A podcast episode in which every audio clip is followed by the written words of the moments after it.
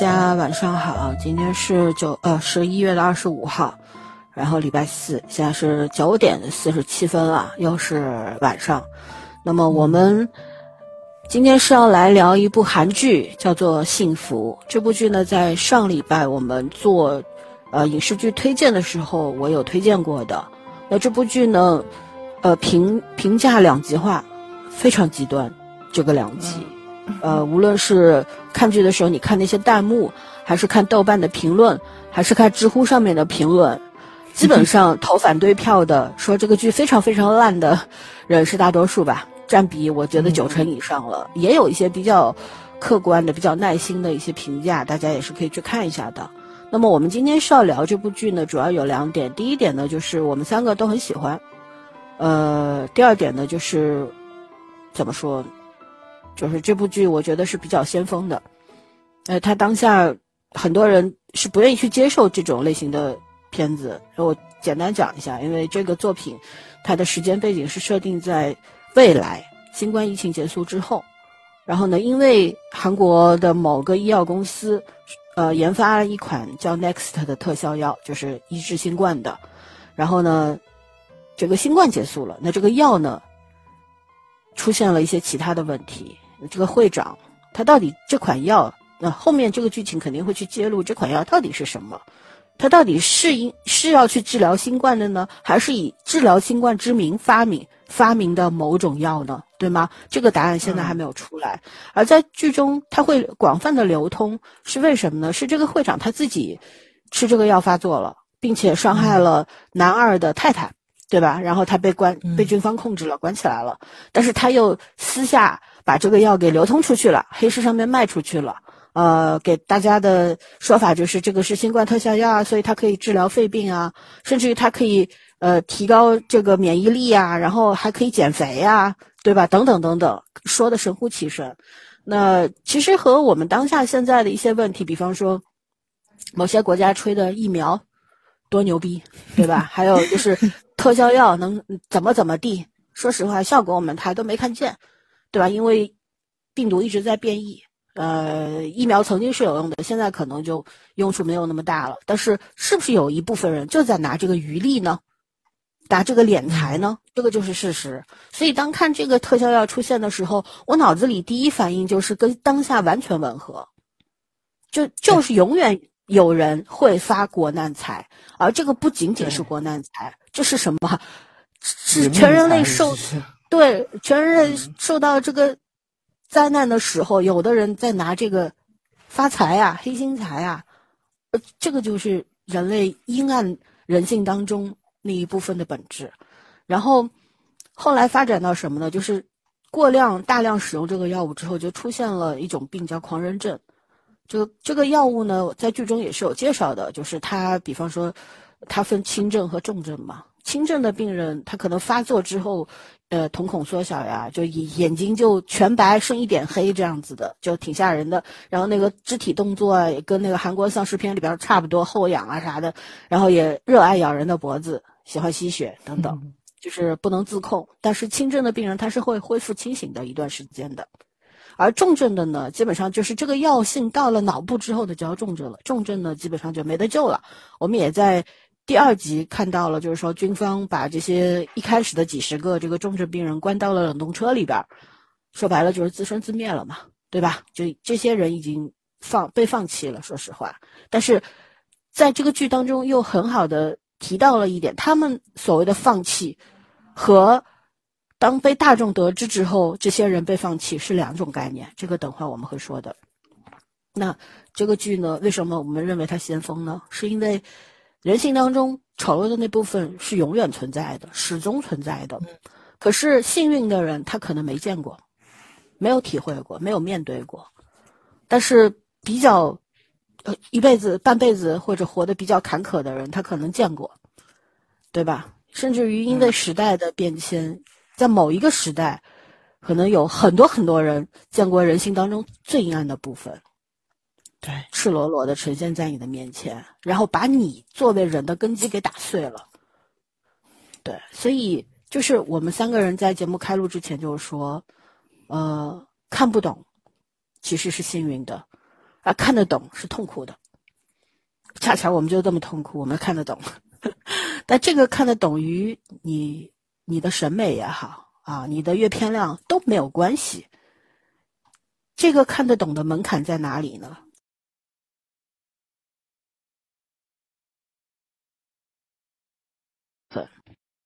过多少次人性的沦丧，对吧？我们现在虽然是在一个疫情的时代里边，我们也不知道疫情啥时候结束。比方说，今天上海有三个确诊了。对我，我，我，我们我朋友跟我中午的时候就跟我说这事儿，晚上六点多钟，呃，上海发布新闻出来了。我说我已经麻木了，我我真的麻木了，快两年了。对，但是说白了，即便我们现在。处在一个非常迷茫的，甚至于麻木的状态里边，但是我们真的面对了生死存亡的时刻吗？没有，所以我们是有的选的。我们曾经总是在说自由太少了，啊，怨这个怨那个怨天怨地。当这个疫情发生了之后，我们才突然发现，原来你要出自己的城市都那么难，对吧？有的时候你连出家门都那么难。这个时候才知道哦，原来自由是这个意思。但是我们有没有面临到生和死的抉择啊？还没有，希望不会走到那一步，对吧？嗯。所以当这部剧在展现的种种的呃人性也好啊，各个层面，比方说去普通老百姓、中产、军队、高官、企业家、财阀，甚至于政客。等等，不同人看待这个问题的角度，以及他们的行为、他们的反应，其实在这个剧当中非常细致的展现出来了，很残忍，对吧？嗯。那我觉得引引起我注意的也正是这些部分，因为用我的话来说，我看这部剧，我每分钟都在思考，都在反思。如果当我们去面临这一切的时候，我们会怎么做？对吧？就用早儿的话来说。你要去讲这部剧，你要去为男主女主说句好话的话，可能都会骂成被骂成圣母婊，嗯，对吗？可是我想说的是，能够在这种时刻站出来的人，无论他的他做的是不是符合大众的想象，或者说符合主流的所谓的价值观，都是英雄，对吧？然后我们今天主要就是要就前六集的内容。来聊一聊我们各自的感受，然后这部剧是很稀奇的，开分的时候豆瓣应该是八点三或者八点五，上礼拜我们推荐的时候是七点六，今天就变成七点二了。那这个分数不，对分数不断的下滑呢，其实是很说明问题的。我觉得其实现在看到大大部分的对他负面的评价，这件事情一点都不意外，嗯，对吧？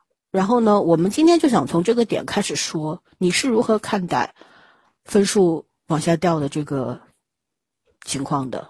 咱先来谈一谈。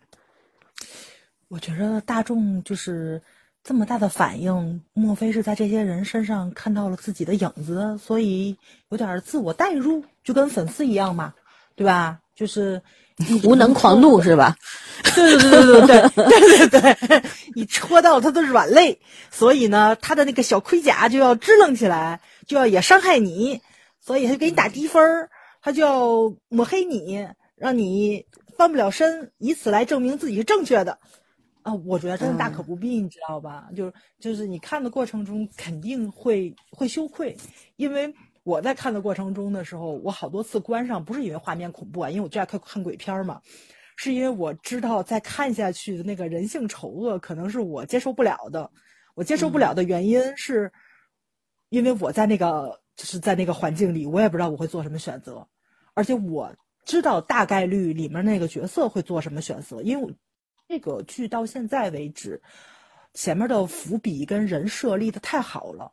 就是你会知道这种性格或者说这种人性的人，在那种极端的环境之下，又要马上快速的做出一个应激反应，做出一个影响所有人的那个选择，他会做出什么样的反应，你是知道的，而且你也很难肯定自己在那个环境下不会跟他做一样的选择，那个时候就很难受，你知道吧？反正我看的过程中的时候，我就特别的难难过，尤其是那个男二号。他就是在那个就是已经有那个嗯犯病的人从墙翻出来了嘛，然后那边就有游行，就是就是就跟咱们在看美国的游行一样，我们要自由，我们要戴口罩摘口罩的自由，我们就不戴，然后。所以你看的时候你会觉得很愚蠢吧？对对对，你看的时候会觉得很愚蠢。疯子看傻子，是的，是的。然后就他他在就监视器看那些人的时候，你也能感觉出来他的那种表情跟眼神里面带来的那种蠢货的的那种嘲弄嘛。但是他下的那个命令，我特别无法接受。但是我也觉着这可能也是最有效的。是的，最快速能让这些人散掉。然后不要去给他们拖后腿，或者说是，就是小范围的把这个事情就就扑灭就就解决掉。但是，哇塞，我觉得他这他这一针打下去实在是太可怕了，简直是特效药嘛。嗯。但这种选择，你看的过程中，哎，就不舒适感就出来了，因为你知道他的目的是什么。而且你可以把那个选择说一下，因为有些人没看过这个剧。哦，对对，因为他们当时有一个就是，嗯，已经开始有症状的人翻墙出来了，他的症状就是要去咬人的脖子吸血嘛，他会满足满足他的饥渴的欲望。等于说，在这个呃犯案的人被按在了救护车上的时候，大背景的后面就是一群人在游行，说你们要求释放那些。那些被被封锁的小区里边的居民，对。是的，是的，就是有有一群在外面的人想让小想让这个小区自由，然后他就下了一个命令，就是让军方造成一种假象，就是这个人是不小心跑出来的，但是又又要让军方保护这帮人，不要让人受伤，只是只要让他们看到真实的情况是什么样子的就可以了。嗯，但是咱们都知道，如果你放出来的话，真实情况会变成什么样的，你是不清楚的，对吧？但是这个事情就会快速的解决掉，会让这帮游行的人知道自己面临的是多么恐怖的一件事情，然后为什么这个小区会被封上，都明白。但是这个，就这个是他做出下达的这个命令，作为人类，嗯，大家肯定都会有不舒适感，都会有那种难以言说的情绪冒出来，呃，可能会觉得有点点圣母或者是怎么样的。为什么下达这个？嗯，就是大家从这部剧。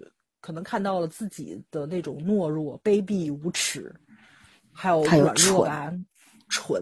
对对对，嗯，这个片子从头到尾，任何一个人物都没办法说是一个完美的人，包括男女主，就他们身上有很多我欣赏的特质，但是有的时候就是就是在那种环境之下，他们做出来的选择，你你也会着急嘛？因为就是呃，有一点点的。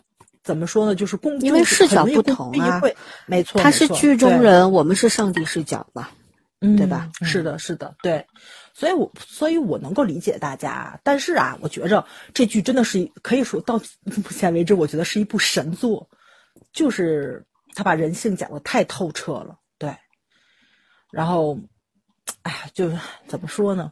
就跟我们当时在看喜剧那个《疯狂外星人》的时候，大大家都都是一个反应嘛，毁灭吧，赶紧的，啊，累了。虽然那是一部喜剧，但是真的这句台词，我觉着，嗯，足以载入史册，真的是，嗯，唉，嗯，有个听众问我们，每一次做节目要叹气多少回？早上叹了第一声，看看今天会有多少回啊？感兴趣的听众可以数一数。好了，我们换个人，换圈圈来来聊聊这个降风，你怎么看？嗯，我刚才就是我们还没看录节目之前，我不说了一句话吗？这个剧就会让你无论说什么都觉得自己是圣母，就是没有立场，你知道吗？就我虽然觉得我说的话没有错，可我觉得我都没有立场讲这句话。嗯，说实话，就是这个这个，很多人在在吐槽说，都这种情况下了，因为我看了很多人就说这个剧难看嘛。为什么说难看？有人说女主的逻辑有问题，然后也有人说都这会儿了，然后怎么还就是还有人会为了钱不顾一切在搞直播啊什么的？可是这种事情，难道我们我们以前吐槽很多主播的时候没有吐槽过吗？就是。我都搞直播，还有人写，还有人写日记的，有什么的？真是的。对啊，就是你想郑州七二零大雨的时候，还有一堆人在那儿拍视频，大家都没有觉得那会会是事儿啊。包括那个就是整个就剩一片烟的时候，你不想那那那么多人去救灾，还有人跑去一线直播呢？就就就这种事儿，其实只不过没有拍成电影，让我们就就电视剧这么直面的去冲击我们而已。其实性质上没有差很多。然后，嗯，包括那个刚刚想说什么来着，就是。呃，有人吐槽说没有人性啊什么？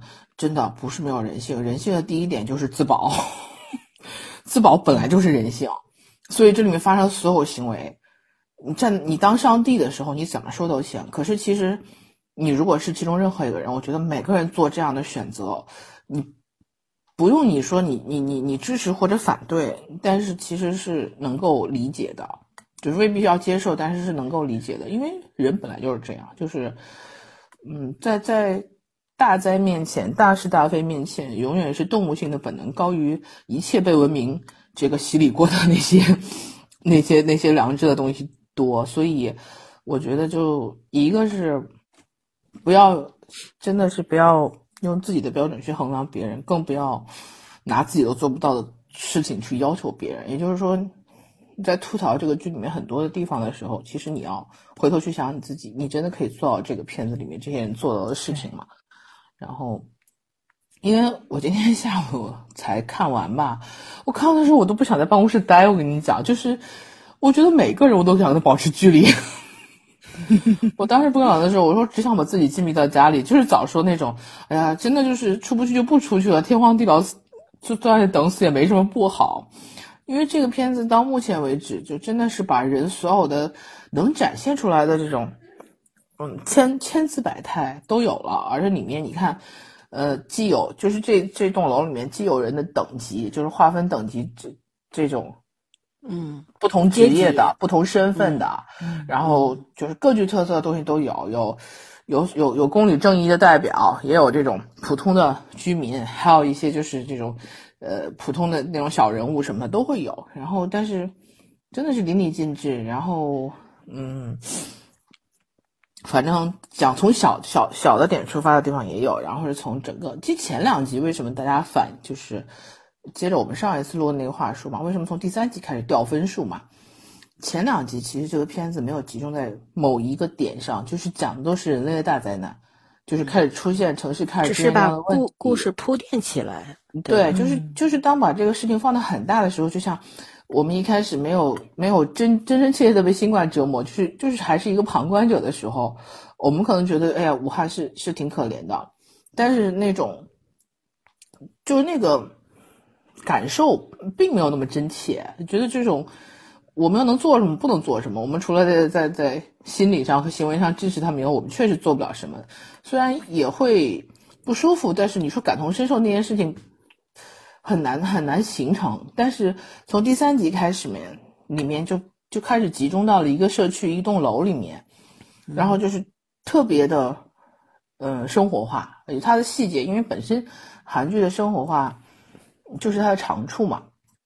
然后他把细节落到真实人物的生活上面，落到你身边可能会碰碰到过的人，然后这种时候就是从细微的这种细节上面的刻画，就你就非常非常的容易想到你真实生活中发生过的一些事，只不过没有把那个场景压缩的如此紧迫，或者是没有把那个时间轴压的，就是让人喘不过气来。在这种高压情况下，人的所有行为都很正常，然后同时又把。外面的这种，就是除了内部这种紧张压力传导之外，又把外部的一些呃变化呀和这个事情的前因后果慢慢串起来。其实，真正的是从第三季打开了这个故事的发展。这故事我我没觉得他是要写什么，要把这个丧尸变成一个韩国的这个这个主流的问题。甚至于我觉得后面可能还会有变异。他这个也提到了什么所谓的群体免疫嘛？其实他有点开始说群体免疫这个话题了。就群体免疫，就是你要要生要生死生死有命了，而且像这种，一是疫苗又没有的话，它只能靠活体来，就是来提取这种试验了。嗯，就看女主有没有抗体了。对啊，然后也有可能，他他比如说在后期，女主会有抗体，可是这个病并不会消亡啊，它也可能会转变成其他的形态，因为病毒这东西，说实话真的是，嗯，没有什么好办法，人类在在很多病毒面前是无能为力的，就是除了日常，嗯，怎么说呢？这个这个强健身体之外，你像狂犬病这种东西，你强不强健身体也没太大用处。它这个什么狂人病，其实有点借鉴了狂犬病的一些症状在里面。对，嗯，他也说了，嗯，很像，对，很像嘛。所以他就是，嗯，你有的时候。一半天灾一半人祸吧，这个反正人活着是挺难的，遇到各种各样的问题。然后这个这个片子就集中的把这两年全球面临的新冠的这个问题，然后加上一些比较韩国比较擅长元素和想象力，整个把这个故事真切的拍出来了，同时又没有就是说只是拍成一个一个像类似于纪实片或者是这种。一一些宣传那种正面赞美的片子一样的去赞美医疗行业，我觉得他这个意义挖的是很强的，就是他把已经拍烂的话这个话题拍出了新意，嗯嗯，但是可惜的是，就是很多人确实没看懂，嗯，挺好的，对，挺好的，嗯，看不懂是幸福的，嗯，对。对，所以我觉得这个片子，我希望他后面。第二个叹息，就是他后面，我希望他后面不要烂到俗套里面，因为他想出新很难，就是，哎，躲不过人就是这些事儿嘛。他想出新也不太容易，可是我希望他把细节，对，我觉得他后面的重点一个就是女主的抗体，血液里的抗体有没有形成，然后军方或者说上面的那些财阀呀、政客呀怎么利用这个事儿，还有就是。我其实觉得五六级已经开始拔高了更高的一个层次。陈，你先说，回头我补充。嗯，啊，然后对，就是说五六级看怎么去，就外围就是韩国很擅长的黑黑高层怎么去，怎么去把这个这个事情铺高拉大。然后我对上校这个角色，我对上校这个角色充满了期待，因为中校中校啊中校，因为他其实是一个可以就是角色的丰满度很高的一个嗯一个设定。嗯，哪面走都可以，而且两边都可以很丰满。嗯嗯，而且男主和女主就是，他们俩虽然是结婚关系，其实我觉得他们俩更像战友嘛。就是有在这样的时刻，有一个可以信任的远信任的人，远远比有一个你喜欢的人重要的多。那当然，嗯，就可以背靠背，我觉得这种这种是真的幸福啊。嗯嗯哦，而且两个人 每一次拥抱，哇塞，就真的是很浪漫，你们知道吧？嗯，对，就是永远在那种环境之下的浪漫，高于爱情，我觉得好踏实。对对，我也觉得高于爱情。嗯嗯，对，你小声说吧，我说完了。行，那我就接着你们俩说的这个圣母。其实我觉得现在网络上面对圣母这个词儿是污名化了啊。嗯，真正的圣母，她是。光辉的、伟大、高尚的，对吧？而我们现在网络上有一种叫圣母婊，呃，非要在圣母后面加一个婊字，我觉得就是一种污名化。那其实呢，在心理学上面啊，是有圣母型人格这种说法的，有这个定义的。那英国的有一个心理学家叫做雅基马森，他写过一本书，叫做《可爱的诅咒：圣母型人格心理自助手册》，它里边就提到了圣母型人格有哪些特质，我给大家科普一下。一一如既往的把别人的需求放在自己的需求之前；二始终把友善待人作为唯一的行为准则，并因此受尽委屈；三认为要让别人喜欢自己、爱自己并接受自己，就必须按照别人认可的方式为人处事；四面对强势的人，父母、老师、老板等等，不敢表达自己真实的想法和需求；五。过度夸大拒绝别人的后果，基本上就是这样一些。大家可以对号入座，自己有几条，但实际上差不多是吗？我觉得我我一条都不符合。然后我觉得电视剧当中的男女主也都不符合，所以是不存在在这部剧当中，他们是不存在什么圣母人格或者所谓圣母婊的说法的。我先来讲讲这个剧，它我觉得前六集就分了三个阶段。第一、第二集，圈圈和早儿也说了，是铺线，对吧？上来先把这个事儿拉开，它是怎么发生的？狂人症是怎么回事儿？要跟你说到第三、第四集，呃，这栋楼像圈说，就是一个金字塔形状。说实话，就是一栋高楼，对吧？五层以下都是租户，五层以上都是业主。上面是有钱人的世界，下面是穷人的世界，对吧？上面的人看不起下面的人，这个房子在五楼的安全梯，五楼到六楼的安全梯还给你堵上了，完全不管什么万一火警呀啥的，有有没有地方逃，他们不在乎，对吧？他们觉得我们才是这个国家的中流砥柱，我们是上层建筑，所以呢，你们不配，你们连踏上六楼的资格都没有。对吧？甚至于那个那个电梯都到到不了，到不了那个地那个地方，你们也别上来，就这样。但是，呃，女主是一脚把这这一个门给踹了，对吧？彻底把这个上下层给打通了吗？没有，因为阶级之分是永远存在的，不是靠你穷人的一脚就能够解决的，对吧？然后到了第三、第四集呢，大家都。这个知道了，大家外外界军方也知道，因为军方知道这个事儿，就不是不是刚知道的，而是他们早就知道了。男女主发生发现这个事儿，是女主被咬了之后，就其实也不是咬了，是挠了之后挠了，对，挠了之后去了这个进去就是化验嘛，体检之类的，就像现在这个，对吧？你要是身体不舒服，你要去做这个新冠的这个核酸检测。如果阳性的话，要封闭起来做治疗等等。其实整个过程咱也挺眼熟的，对吧？正在发生时，女主是通过这个过程知道原来是这个这么一回事儿。一开始的时候，中尉也好，中校也好，没有一个人对她说实话，只是说你你被挠了，所以我们要需要检验一下，化验一下，看看你有没有事儿。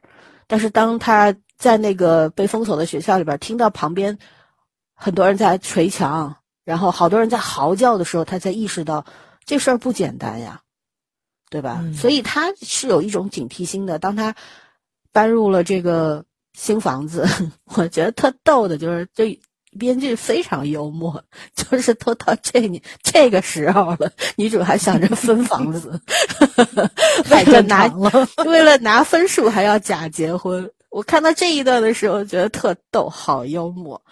啊，苦中作乐嘛，人生就人活着可能就很苦很苦，就像《三体》里边写的，这个四个世纪之后，三体人就要来了，但是咱不傻，这四季这四百年里我们还得活嘛，对吧？那还还不不是还得这么活吗？用大使的话来说，哪怕明天就要打来了，今天不还得吃饭睡觉吗？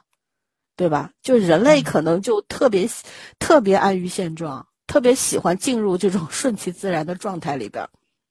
然后女主拿到了一个房子，但是就在那一天，他听到了六零一那种不同寻常的捶墙的声音。这个故事其实是从第三集才正式开始的，而第五、第六集他就把范围又扩大了，对吧？呃，第四集的时候是把两个一明一暗两个主要人物拉出来，一个就是那清洁公司的小哥，戴口罩然后戴墨镜的那个。然后还有一个就是那个医药公司的社长、会长，应该说是，就这两个其实是两个主要人物。然后到第五、第六集的时候呢，我觉得又嘲讽了一把民主国家的民主自由，就是 投票解决嘛，对吧？然后十五楼小哥终于露面了，投投下了关键的一票。其实这里边，我觉得每一分钟嘲讽力都是。满满级的，就是满点数的那种嘲讽力，我觉得太牛了。为什么呢？比方说，这个律师，就夫妻俩律师，上面穿着西装，下面穿着睡裤，没有一个正经的办公室，是在家里边办公接案子的。他为了接一点案子，为了证明自己是一个专业人士，为了证明自己高人一等，对吧？甚至于想到地下车库把那个已经感染的病人给放进来，当然他是不知情的，但是他真的没有一丝一毫的质疑吗？并且已经知道了这个小区里边好多人都发病了，他为什么还敢？我觉得这就是一种贪婪。他其实这个故事里边讲了很多很多不同的贪婪，比方比方说那个这栋楼的居民呃居民委员会的这个代表，这对夫妻对吧？女强男弱的，这事儿还没结束呢。两个人就算计着说：“ 我在这个位置上，我能挣多少黑心钱，对吧？这个地方要消毒啊，要重建吧。我们把工程接进来，对吧？我们这这个钞票就来了，多少回扣？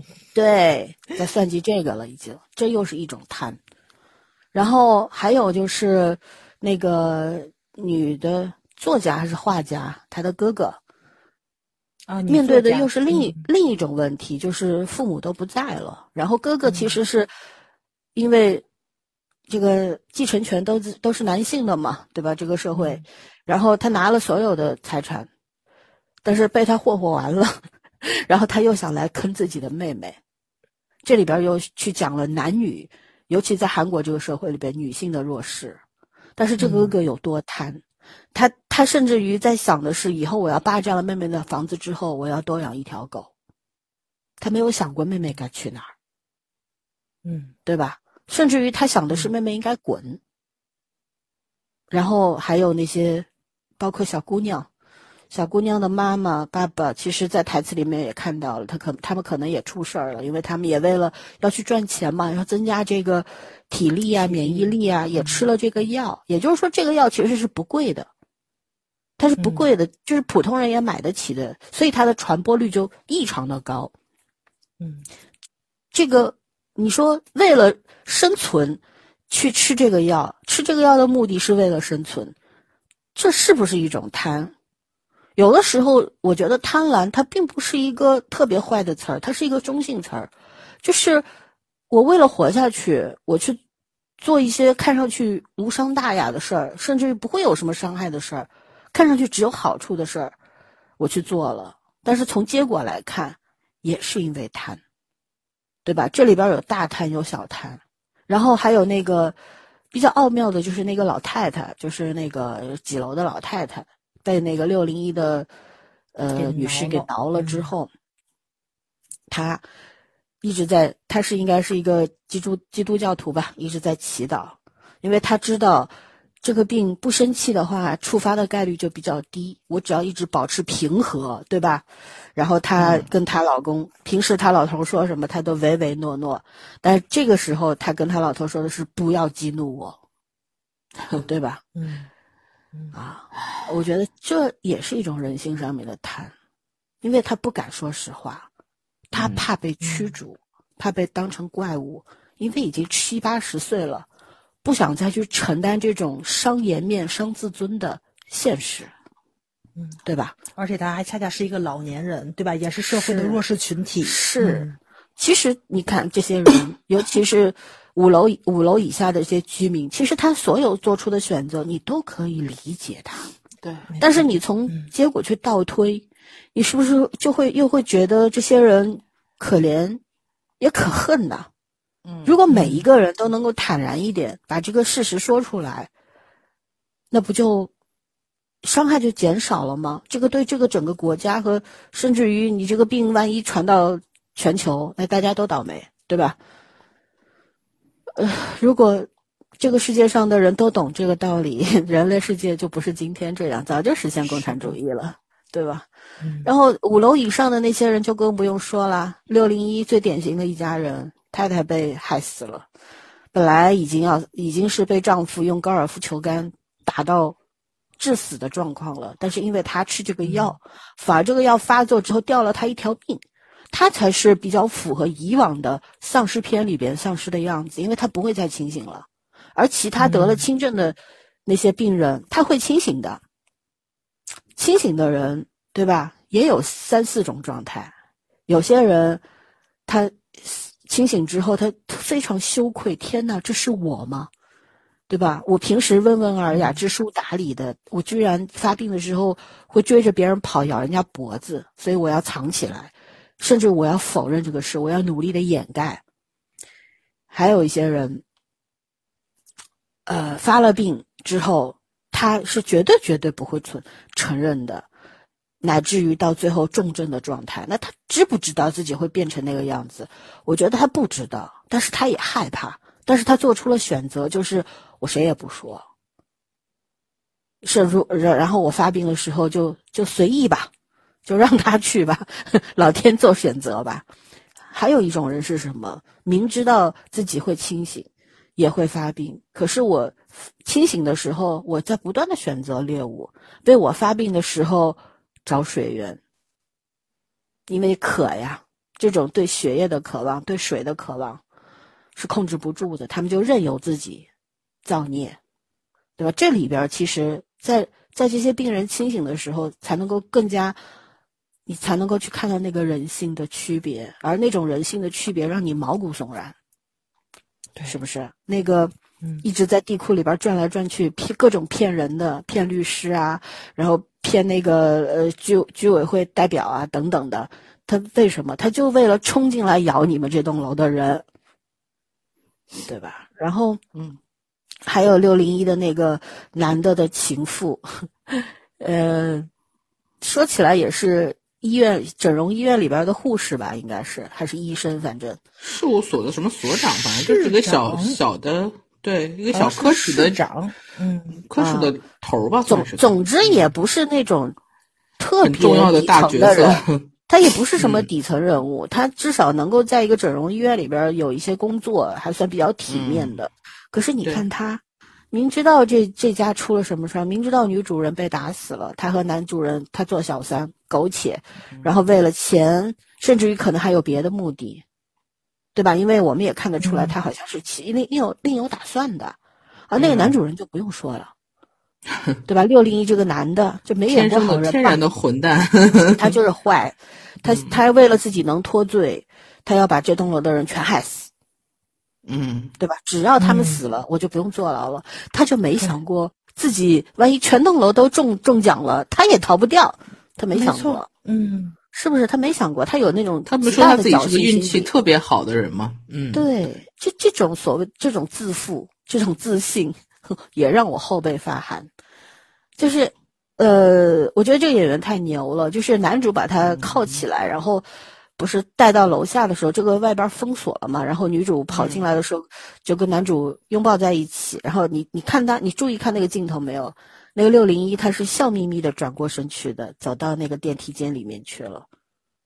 我觉得这个演员表现力好强啊！他镜头主镜头是对着男女主的，但是他给的这个背景的这个这个这个表情，太发人深思了。我就是。就觉得你看，就就仅仅是这栋楼里边这些人，包括那个什么超市的小妹啦，为了拿到一点点这个酬劳，知道外边全危险，他要冲出去捡手机；还有这个被咬的奶奶的儿子做直播，我的天，六零一都死人了，都发病了，他还要去做直播，为了打赏，就是完全人。你看看，你说这些人，我看到知乎上有一个帖子说。他不能接受人都是这栋楼里的人都是自私的，都是贪婪，都是丑丑陋的。我想说的是，这部剧为什么叫幸福？你知道吗？对吧？我我还是那个问题，人类的终极目标如果是幸福的话，人类自私的本性使然，我们可能永远都到不了幸福的那个彼岸，永远都到不了。所以它是空中楼阁，你才一路在追寻。你不是那么容易见，那么容易得到的。而有些幸福就在你手里，就像女主，她不断的在问妈妈什么是幸福，问朴炯植什么是幸福。可是她有她的幸福啊，对对，幸福这个东西，我们说的难听点是比较出来的，对不对？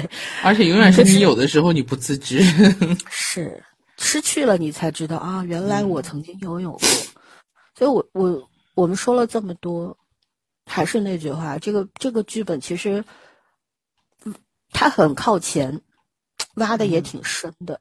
唯一担心的是后六集它那个要往大的方向走的时候，因为第五、第六集已经往往大的那个上面的方向走了，容易给自己挖坑。嗯，呃，就怕后六集会有问题。但是据说已经拍完了，所以也就这样吧，也不会 受到收视的。对，就就这样了，不可能改了。那那也挺好的。对，所以。我们其实，我最近因为曾经看《三体》的时候，几年前看《三体》的时候，其实通过文字，我觉得也虽然有很大的触动吧，但是没有那么深刻。但是最近在听那个喜马拉雅有个有声书啊，给王明军老师打个广告，我觉得这老师很牛，那种就是声音的艺术和魅力。他讲的这个《三体》有声书，我觉得给了我极大的震撼。就是加上了他自己，因为他是一个语言学的教授还是什么的，反正这方面非常的厉害。通过他的播讲，我觉得《三体》这本书 更上了一个台阶，他给了我很多的触动，所以我在看《幸福》的时候。我觉得有很多东西是可以去对照的，就像娟娟说，呃，早上说那个中校下命令，就是把那个已经有症状的人放出去给那些示威游行的人看看的时候，嗯，我觉得我就想到了《三体》当中的大使史强，他为了消灭那艘船，那艘船那个移动的基地用的是那个 纳米线，直接把那个船分成了好几节，上面的人无声无息的就死掉了。当时所有的人都是都在。想这个人怎么会想出来这种招这也太可怕了吧！其实看到这个中校说把这个人放出去的时候，我心在想：哎呀，中校你还是个弟弟啊，跟大师比的话。对对，然后其实你看，呃，《三体》讲的也是人类永远是不团结的，永远永远不会一条心的，即使面对三体舰队的到来，地球要完蛋了，地球人文明要消失了。大家还在你争我斗，各国还在斗，什么，呃，太空舰队又又在跟各个国家斗，然后当大国所有的国家都消失了之后，啊，太空太空舰队又成立了自己的国家，有自己的元首，所以人好像是永远无法放弃这个嗯权利，权利他放弃不了，因为权力像春药一样，它带给你的刺激太大了，这个刺激是你 hold 不住的，你得到了你就不会再放手了。这个时候能够站出来的那些人，比方说张北海、罗辑等等这些人，大使这些人，我觉得都是英雄。就像这个剧里边，我我说了这么多，终于要说到掉分的情况了。嗯，我是这么去理解女主为什么在第三集一开始冲进去救她的那个朋友。那我们就把落点落到我们现在疫情的当下。呃，前提是。现在的疫情情况下，大多数人我们没有直面死亡。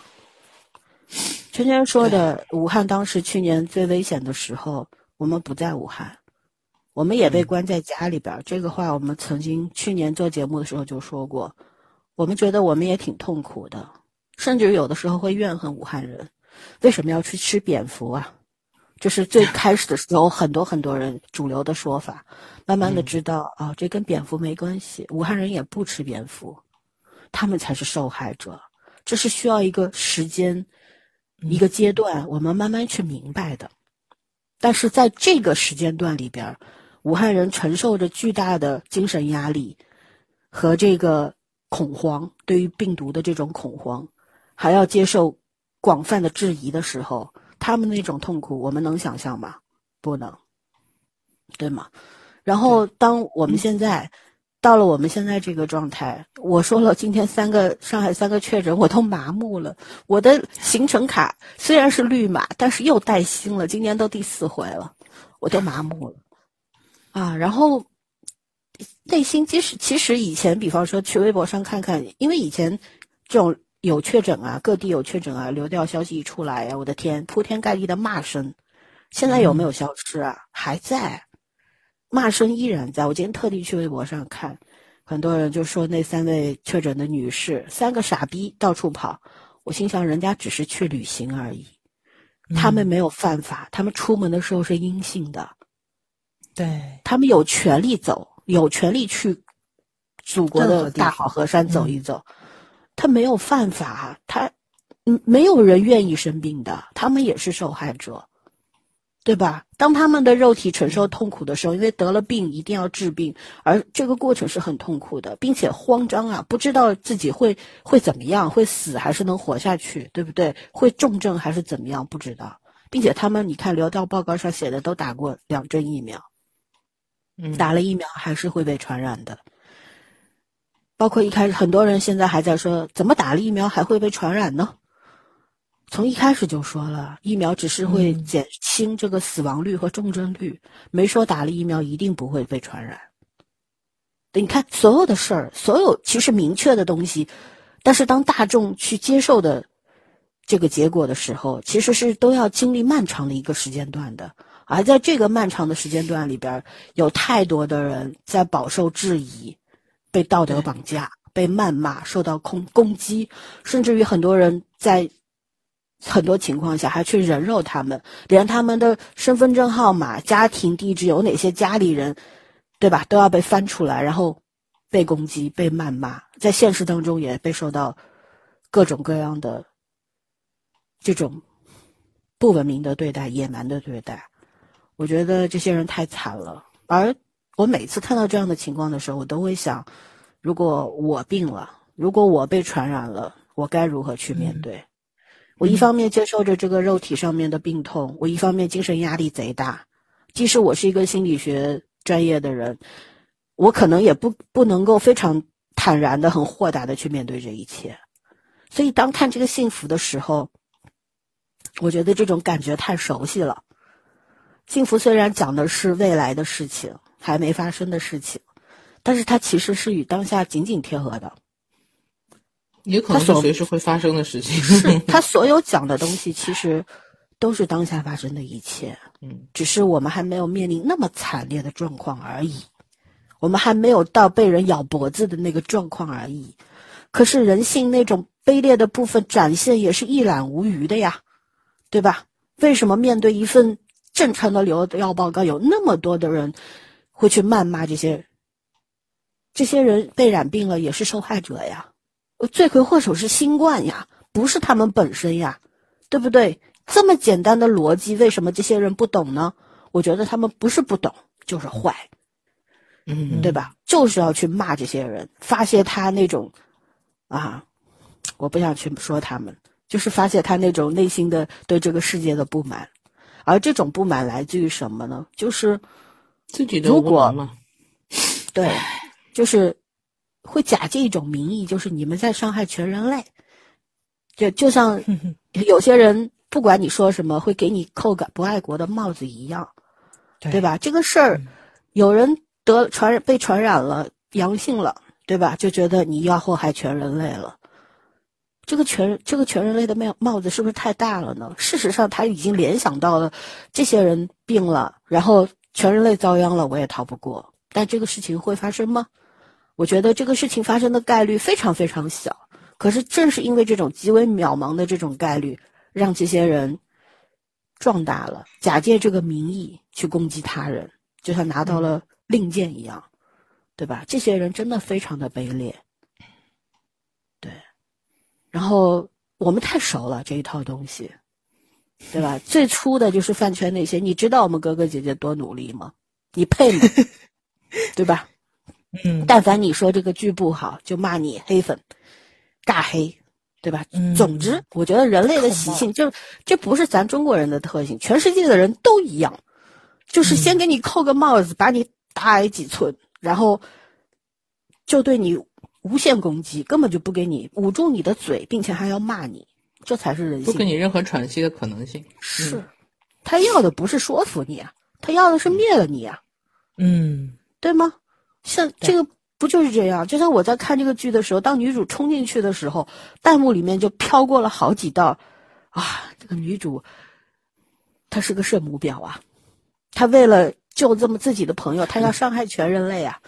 大家可以去看看韩剧 TV，看开一下弹幕 看一看。我觉得这些弹幕，我上一期节目里边就说了，我我在看到女主冲进去的时候，我就在想，这种弹幕会出现吗？不出意料。两秒钟，这个剧在韩国的，在韩国的收视率好像也不是很好。然后是看了看弹幕就知道了，大家审美 不分国籍。是，对，没错。所以当当你还没有还就就是怎么说呢？当这个事情还未发生的时候，你就站到了所谓的大众的队伍里边去，对吧？就把这些受真正受伤的人刨出去了，似乎你就安全了。我觉得这才是。让我下一个就是你。汗毛竖起来的地方，因为在我们的漫漫的历史长河当中，这种事儿太多了，嗯，数都数不清楚，太多了。一个很多人根本没有意识到。对，还有这两天的武汉的那位，对吧？跳楼的女士卢女士，嗯，在这个小区里边，两个月以前被一条没有牵绳的这个狗攻击了，狗主人也好。这个老太太，包括她的媳妇儿，这一家人、亲戚、姐妹什么的，到业主群、到各种群去谩骂这位卢女士。到最后，卢女士想的是什么呢？我纵身一跃吧，我换一个公道，换来了吗？没有。但我想说的是，在这两个月当中，这个微信群里边那些人，为什么就不能伸一把手？当然，这种说法可能又会被骂，说你是不是圣母？但实际上，我觉得这是做人的基本，就是当你搞清楚了这件事情，对吧？你去说一句公道话，或许会起到一点点那样的作用。嗯，这个卢女士不是孤立无援的时候，有更多人站在她身边的时候，或许结局就不一样了。但是对于大多数人来说，当他跳下去的时候，你会为他惋惜，但是三天之后，这个事儿你就忘了。是的，而那些伤害他的人，无非就是搬出了这个小区而已，对，到另一个地方故技重施，对吗？没错，这不就是人类吗？我觉得现在为止，就是警方做的是特别好的一件事情，在积极搜证嘛，排除自杀的可能性。如果说最后定性了就是他们逼死的话，他们肯定也要付出一些代价的。呃，简直是太可恨了这件事情。是，啊所以就是以前小时候，我家家里的长辈总跟我说，人呢不要弄得太高尚，不要太无私，对吧？要把自己放在这个别人前面。为什么？你顾好自己，你才有能力去顾别人。那至少至少门前雪不是一个丢人的事儿。但是我觉得，在扫得了，对对，在在在灾难真实出现的时候，在人性必须接受考验的时候，自扫门前雪的人能做到的都是极少数。是一个负责任的人，对，对他都是极少数。大多数人想的是，我要保全我自己，我好像非要去踩人家一脚才行。对，有的时候你不参与，不管做壁上观，对吧？冷面相对，说白了就是冷血。是是不是这样？人类是一个群体社会啊，是要互相帮助的呀，才能够达到你所想要的理想状态呀。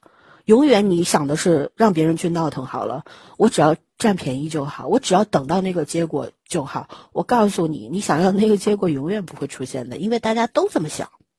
对，没错，对吧？所以想捡个现成的，嗯，这个剧说的不就是这个吗？对吧？每个人都想着，不管是那些觉得我咬了发病了、咬了人羞愧的那些人，我躲起来就好了，这也是自私啊！如果你病了，你告诉负责的那些军人，告诉那些医学专家，我我我已经发病了，对吧？我已经不能够控制我自己了。然后，当你想疫苗怎么出现的，不就是？因为有了更多更多的这个病例之后，才能够针对性的去研发这个药物嘛，对吧？对。如果大家都藏起来，这个军方他也没办法呀，医学专家他也没办法呀。我拿什么东西去试验？怎么做临床试验？说不清来龙去脉，也说不清病理症状。对呀。那这些人他没有想过，他想的只是我躲起来就好了。还有一种侥幸心理，对吧？就是我躲起来。我没会倒霉，对，或许就是哪怕我死在家里边也没事了。但是，就是当你发病的时候，你可能会就是在无意识的状态下打开家门冲出去咬人的呀。你关得住自己吗？对不对？剧中有一句话，有一句台词，就是这栋这个小区里不知道有多少人发病了，而他们无声无息，不说出来。嗯，为什么有那么多到处都是有血手印？还有鞋子掉了，花园里边东一只西一只，为什么呢？这些人不都是这个小区里边这个所谓这个高尚小区里边的居民吗？在他们没发病之前，可能每一个都有比较光鲜的身份，可是发了病之后有区别吗？对吧？对。啊，分数掉到这个样子，我觉得也是情理之中的，可能还会掉到六分，或者甚至于六分都不到。但是我觉得这个剧，它有非常好的一个价值放在这里。或许若干年后，这个片源还在，大家再回头来看一看这个剧的时候，感受就会不一样。对，嗯。OK，那我们说了很多了，我们来聊聊这个剧当中非常戳你的那些点吧。哎，崽儿，嗯，非常戳我的点，我觉着其实特别特别的多。呃，其实惊悚给我的惊悚元素是是最全的。呃，我当时在看的过程中，我还跟老森说呢，我说这部片子特别符合咱们东方惊悚片的那个价值体系里的。对对对对，绝对是给你心理上的暗示，是很恐怖的东西，而不是血浆，不是血手印，不是那个瞳孔缩小啊什么的，都不是。它所有惊悚的东西都是人性上的。就是你，你一想到我现在最害怕的情节，完全不是说就是那个就是类丧尸的东西蹦出来，是只要有两个性格上有缺陷的人在同一个空间里面待着，我的脑海里就两个字：搞事。我就特别怕这就防不胜防的那种感觉是的，就你压根儿都不知道这个人会怎么害你，对吧？而且它里面所有的人物，你刚刚对某一个人觉着这个人比较好，就比如说那个那个对吧？那个兄妹两个人举手说他们要来看管那个什么人，你就想的是啊啊，这个这个作家小哥儿，是的，对这个作家可能哎挺知书达理的，学问比较高嘛，对吧？就是觉悟比较高，所以说让你们休息一下。嗯，我又天真了，人家就真的是想过来找写作素材的。然后那个时候，你当时想的就是，完了这小姐姐弄好弄不好就得搞事儿，因为他把那个那叫什么手铐留给她了，手铐的钥匙留给她了，觉得小姐姐会搞事，然后没有想到第一个阵亡的竟然是哥哥，就它里面的小反转，其实呢就是呃都是传统套路上面的东西，他又给你反转了一下。因为我我看到这时候我就觉得妹妹得出事儿，没想到哥哥先出事儿了，而且出事儿的吧还是从直播这边开始的，他真的是一一环套一环，然后所有的事情是同时发生的。我第六集的结局我特别难受，我知道女主肯定会没事儿，我也知道女主肯定是在里面参观她那个收藏品了，我也知道那个十五楼的那位租户小哥肯定没吃那个药，他是他就是个囤货的囤货对王，他喜欢囤是。的，是的。而且他这个囤货的这个又给这一栋楼所有人提供了武器，提供了弹药，提供了营养品，是什么意识的一？个对，这个丧尸片里面咱们充分说明囤货是一个好习惯，知道吗？提早囤粮，要不然 还有这个小哥的那个末日情节，他不就说吗？他很喜欢末日题材的东西，所以他会去做这个事情，他都合理化了。咱们在很多丧尸片都看过这种，就是他，但是他会放在宅男宅女的身上，就是因为你你要你你不出门吧，在家里面打游戏啊什么的，所以你才会去囤货，或者是技术宅。他在家里面玩电子的东西，和会有自己的发电机啊什么的，就是丧尸片看多了都是这种东西，就肯定会有这样一个角色。但是他是放到第六集才把这个小哥的属性暴露出来的，所以说重点他其实也是在慢慢的偏移，因为你能看出来啊，这个大厦里面的人物前五层的前五层的住户是最先出来的，对吧？暴露每个人的背景啊什么的，十五楼到第六级才暴露出来的，这而对应这个大楼外面的人也是慢慢的从民众暴露到高层上去，他是这样怎么说呢？就是这种。互相对应着去去走的这个脉络是挺清晰的，就你是非常能够清楚的看到这个事情是在慢慢升级的这么一个状态，而且现在一楼呃地下室吧，地下室被攻破了，然后已经蔓延到一楼了，这帮人肯定会慢慢得往上搬，可能个别楼层会堵上，所以五六层那个最开始的时候，它的那个楼层被封是因为阶层的关系封上了，现在可能会因为生存再次被封上，所以你会能够看到。这个导演他的那个就编剧的那个编剧的技巧，跟导演的功底，跟他所有想表达的东西，就他这个太成熟了。这个作品，而且我我在之前也跟老三去说，他所有的东西吧，你你看的过程中都很清楚明白，因为你爱看丧尸片，我特别喜欢看嘛。他所有东西丧尸片都讲过，但是。丧尸片儿是从欧美那边过来的嘛，他们就是以大量的血浆去走，就是那种欧美的恐怖片体系，就是以人血这种视觉上的冲击给你造成的这种惊悚。变成丧尸其实已经是一种结果了，而这部剧当中讲的是一个过程。对对，它是从人性的角度去走的，所以丧尸不是主题，它只是里面的一个很轻巧的元素，而且它的这个丧尸能够能够恢复成人的这个状态，我觉得这个也很恐怖，你知道吗？因为它多，它给了你一个多层次的思考角度。对，还有一个角度就是，你是怎么去看待这些人的？你觉得他是人还不是人？对对对对，你还愿意给他们机会吗？你怕他们吗？嗯，就很多很多的问题抛给你。对，所以这个作品实在是太成熟了，我就特别不明白这个分儿为什么会持续的往下降。因为要是我的话，我现在恨不得给他打十分儿。尤其我这么喜欢看丧尸片儿嘛，对，就是他把所有喜欢面对，不喜欢面对自己人性中最丑恶那部分对嘛。这就是疫情是照妖镜嘛，你照见了自己。其实很多人打低分，他并不是意识到自己是这样的，他没有觉得自己丑陋，他反而觉得自己是高尚的，而不能面对我看不了这种自己潜意识里边的那个东西。是的，是的，就是因为就是潜意识里面意识到自己可能也是这样，也会面对。对这些抉择，也会做出相同的选择，那种厌恶嗯。感，就像很多人都在骂陈星，陈星圣母毁了地球，毁了人类的希望，但是陈星是人选，是人类选出来的呀，而会嗯选择陈星，才能称之为人类。人类之所以是人类，他们选择了陈星，这这是一个逻辑关系。但是很多人不明白，永远都在骂圣母，是圣母毁了地球，不是，陈星只是你们这群圣魔里边儿比较杰出的那一个，嗯，对吧？对，嗯是，啊，所以所以你能怪这些观众吗？不能怪他，们，不能怪他们。嗯，完全理解。对，因为你看的过程中，对自己也会有这种厌恶感，就是就是这里面好多角色做出来的那个选择，我觉着我如果面临这种状况，我也会去这么选。而且有的时候，其实女主跟男主给我的触动特别大，就是在我觉得很多选择我都不会做的情况下，他们也做出了非常人性正正能量，或者说是。让你觉得人性有光辉点的那种选择，就比如说女主进去把她的那个上司拉出来，然后没有拉出来，然后所有的人第一反应都是先关门，把女主也给放进去了。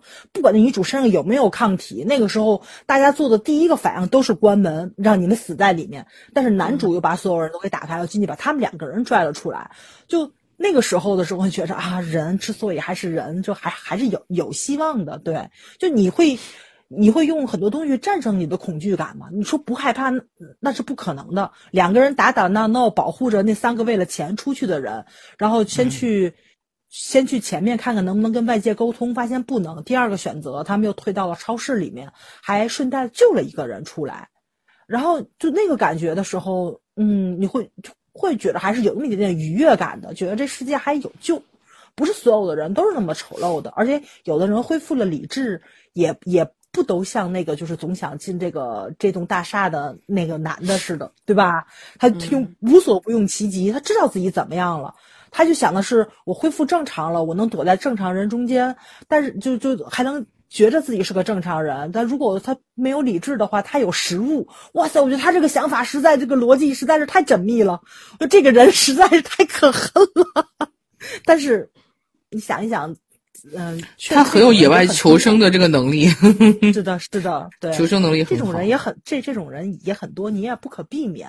那他野兽一样的活，野兽一样，野兽一样的活，就是生存能力。嗯嗯嗯。哎，反正看的过程中吧，就是那种恐恐惧的惊悚点实在是太多了。我觉得我后背一直在发麻，里面好多角色都造成了我这种阴影。嗯。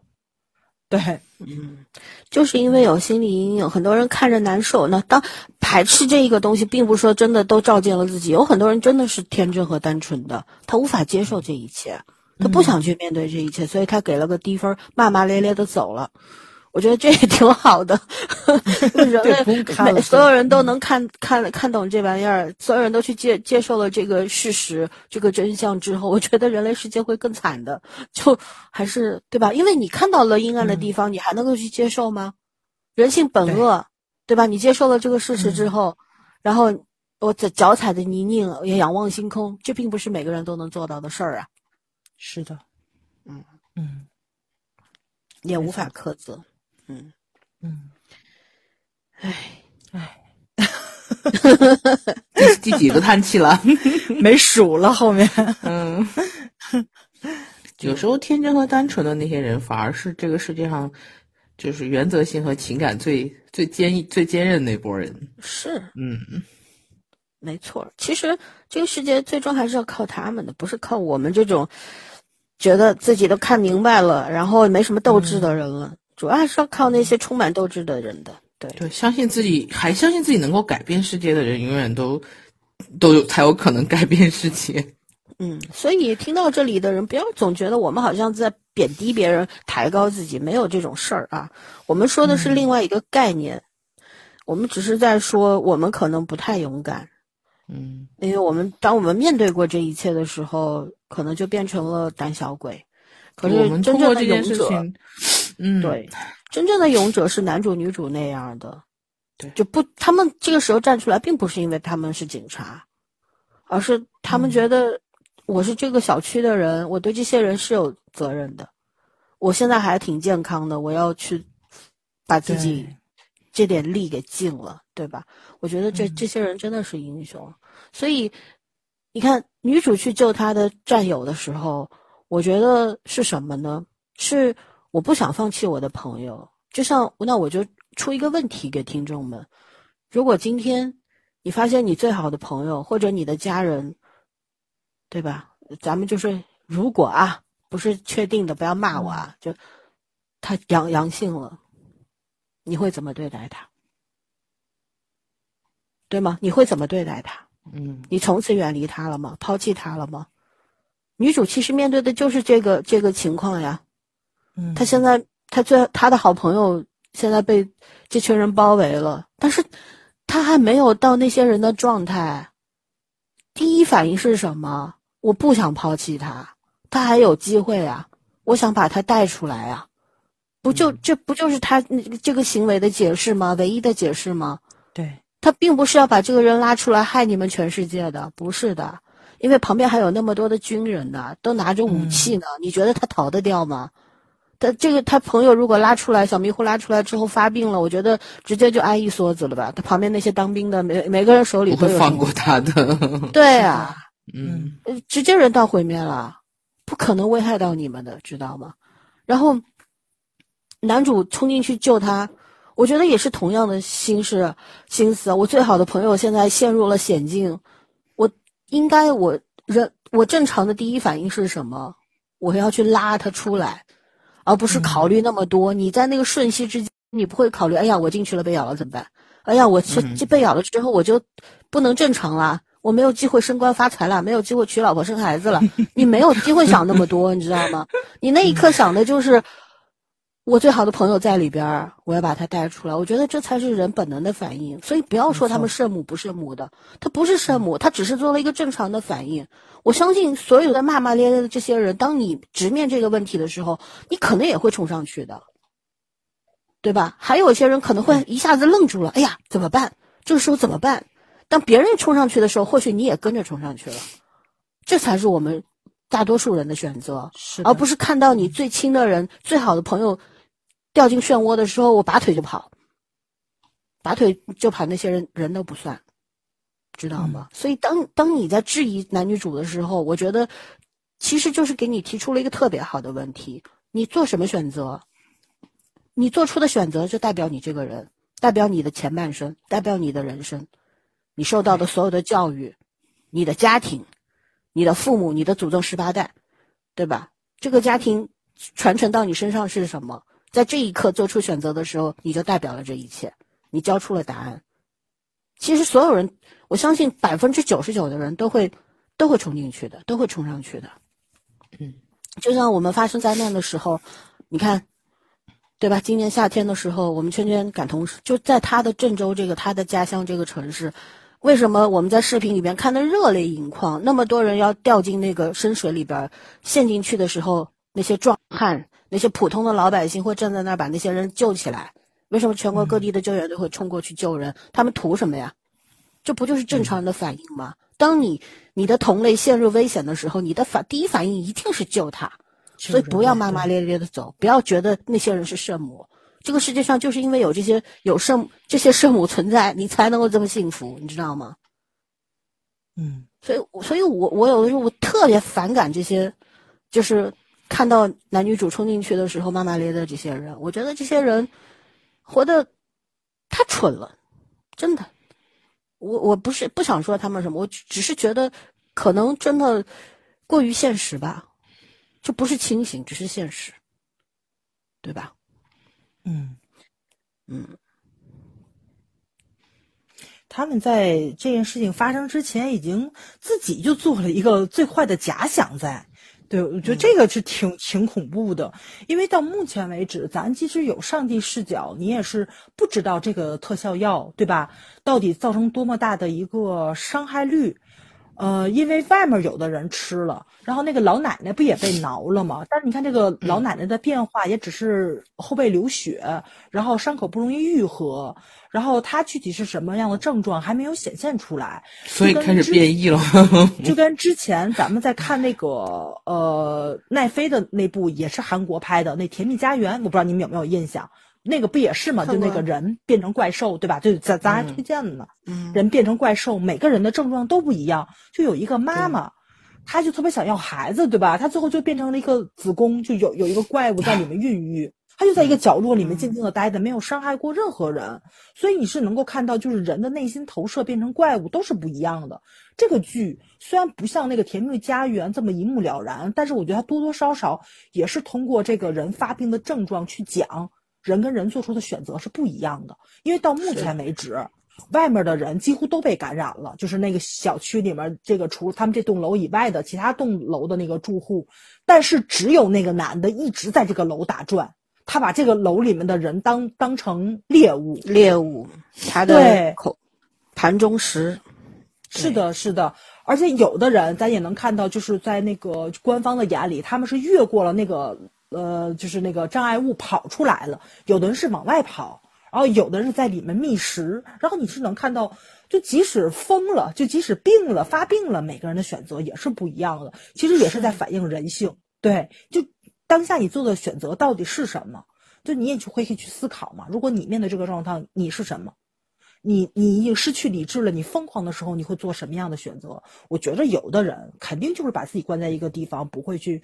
出去去伤害别人的，肯定有这种人，对，所以，但这也不是好的选择，对吧？没错，没错，对，就要找官方，其实是最好的一个选择。就像就像女女主一样，当她知道自己的上司也有可能被伤害了、被挠了之后，第一反应带你去那个隔离处去做检查，这是一个非常正确的事情。而且，就即使现在疫情已经这么严重了。大家可以去看国外的那些个报道啊什么的，我觉得他有一个地方特别讽刺，就是那个健身房小哥，他是嗑药，他吃那个药跟别人的原因都不一样，他是嗑药，因为那个高度集中，然后你大脑活跃那个兴奋，他不是也有幻觉吗？那个状态跟嗑药的状态是一样的，他是因为嗑药吃的这个药。而且是他姐姐自己亲口说了，你在美国嗑药回来了，你还有嗑，可能韩国不容易有这种毒品，不像美国是这么这么容易获得。他就是也是需要这种东西来让他自己产生一种愉悦感或者怎么样的，他也是人性中的一种弱点。但你看国外不也是吗？疫情这么严重了，瘾君子，嗯，这个成几何数倍的往上涨，大家。可能就是在这种环境之下，你你的情绪崩溃了，你更需要这种东西来麻木自己，来让自己欢愉。就这种精神上的这种堕落跟放弃，我也不太说好他们的精神状态是什么样子。但这种人确实是存在的，软弱呀。对对对，就是软弱，嗯，懦夫这种人，对。所以你你是能够看到，就是韩国编剧其实也有很多他自己的那个想法。夹带私货在里面，他把这些人设计成从美国回来的，为什么？而且那个，对吧？那个代表说他他都他没写中国来的，我已经谢天谢地了。我跟你说，然后他说，然后那个代表不说的是吗？我对韩国的防疫很有信心，才从美国回来的。我当时都笑喷了，你知道吗？就他其实有很多台词特别值得琢磨这个事情，每一个人的背景。他设计成这个样子，肯定是有编剧的小心思在里面的。然后你可以去看这些东西。其实我觉得，就是看的乐趣还是特别特别足的一件事情。咱们的编剧要是真的是每一集的信息量有这么的大，有这么多的私货值得让你去挖掘的话，哇塞，我觉得我真的我都美疯了，你知道吗？嗯，这个剧就是非常好的一个优点，就是他已经写的这么残酷了，但是他的幽默感没丢掉。没错，对。他那个小梗一直都在，哎呀，而而且男女主两个人真的挺逗，嗯，包括他那个就是老警察，对吧？在他们家借宿的时候，他说：“哎呀，我忽然腰疼了。”男主说：“这么巧的吗？” 对吧？这个就很好笑啊！就这种幽默感其实是非常珍贵的。就是我们的，我们就是你很多时候，我我觉得就叫重剑无锋嘛，对吧？你重重拿起，轻轻放下，那个力度其实是在的。可是我们国产剧很多的毛病就是什么呢？苦大仇深。他学不会轻拿轻放，他也不会不会重重拿起轻轻放下，他不知道什么叫力透纸背，不知道，嗯，没琢磨过，对，你好好跟人家学学，真的，嗯，对，幽默感太丢远了，老祖宗的幽默感都丢光了。中国人真的不太幽默，太太太沉重了，太沉重了。嗯，苦大仇深在骨子里印这种刻画。咱们总咱们总编剧总想搞个大事件出来，就那那种感觉，我不知道你们有没有，就是他总想把这个东西拔得特别高，即使拍偶像剧也是这个样子。对，然后所以为了显示他有五千年文化，对呀、就是大我觉得女主也其实就就是蠢，就是不会，他就是不擅长，对所以非要弄个假大空的，就拽大词儿嘛，对吧？你要真的能够脚踏实地的去写一个非常真实的故事，贴近小品文现实的都搞不故事出来。对，你就不会不会写成这个样子了，就是没有这个能力。没有能力，只有野心。不，没有能力还要装作自己是不屑的样子。哎，真的。来，圈圈来说说哪些点让你比较触动的？哎呦，让我触动点啊！我先说，我先说惊恐的吧。我我看第一集的时候，我快吓死了。我跟你讲，然后老三啊一 直给我真觉讲，着这片儿对你特别不我是给你们打过预防针的哦。不，老三我一直跟我说这一点都不吓人这不是丧尸片儿。我看了半集，我说后面不是吗？继续看，再看还是。我说这不啊这难道不是吗？然后后来就是我以为后面没有那种恐怖的镜头，你知道吗？你跟我说不是丧尸片儿，我就在想，前两集都结束了，哪里不是呢？然后后面不是，我不看丧尸片儿的，但我只是觉得就是说，嗯呃，你说不是丧尸片儿的意义在于它可能跟以前丧尸片儿是不一样的，但是就那个，呃，首先它那个造型呢，我就是血浆我还 OK，但是那个眼我真的是受不了，就是像蛇一样，像一种我特别怕的蛇，那个瞳孔，然后我每次看我还有毛骨悚然那种感觉。然后其实什么那种呃诡异的身体姿势我我都还 OK，但是我那个眼睛我真的是受不了，所以我现在已经很回避看直面这些奇怪的现象、奇怪的东西去。然后但是呢，其实这个片子看到后面，就是因为大同小异嘛，没有什么新新的花招出来，就顶多会有些视觉上的刺激而已。到后面我倒知道为什么不是丧尸片了，可问题在于这个后面就是惊恐的部分，惊还是镜头，你人家毕竟处理了一些东西，镜头还是要给你一点冲击力的。恐的东西全部是由人类，就是正常的人类做出来，的。就来自你内心的那种恐惧。对你不知道这货下一秒钟会干出什么事情来，然后造成整个一个完全你预料不到的的转折，就是，嗯，就真的你你会很很难过的是，你会套在自己身上、周围的人身上，就有一些似乎是无心之举，但是其实你如果站在上帝视角看的话，他是有目的、有私心的。你如果自己做的话，你可能当时没有意识到，但是你事后会想想，当时你你其实是带有某种利益、利益相关性的。然后放在这个剧里面就特别尤其的这种啊、明显，然后就是恐的其实是我们对自己完全都不能控制，其实我们对每个人对自己都完全不能控制，就我们一生好像人类一生在追求呃有序，然后现在追求什么自律，然后研究药品追求永生。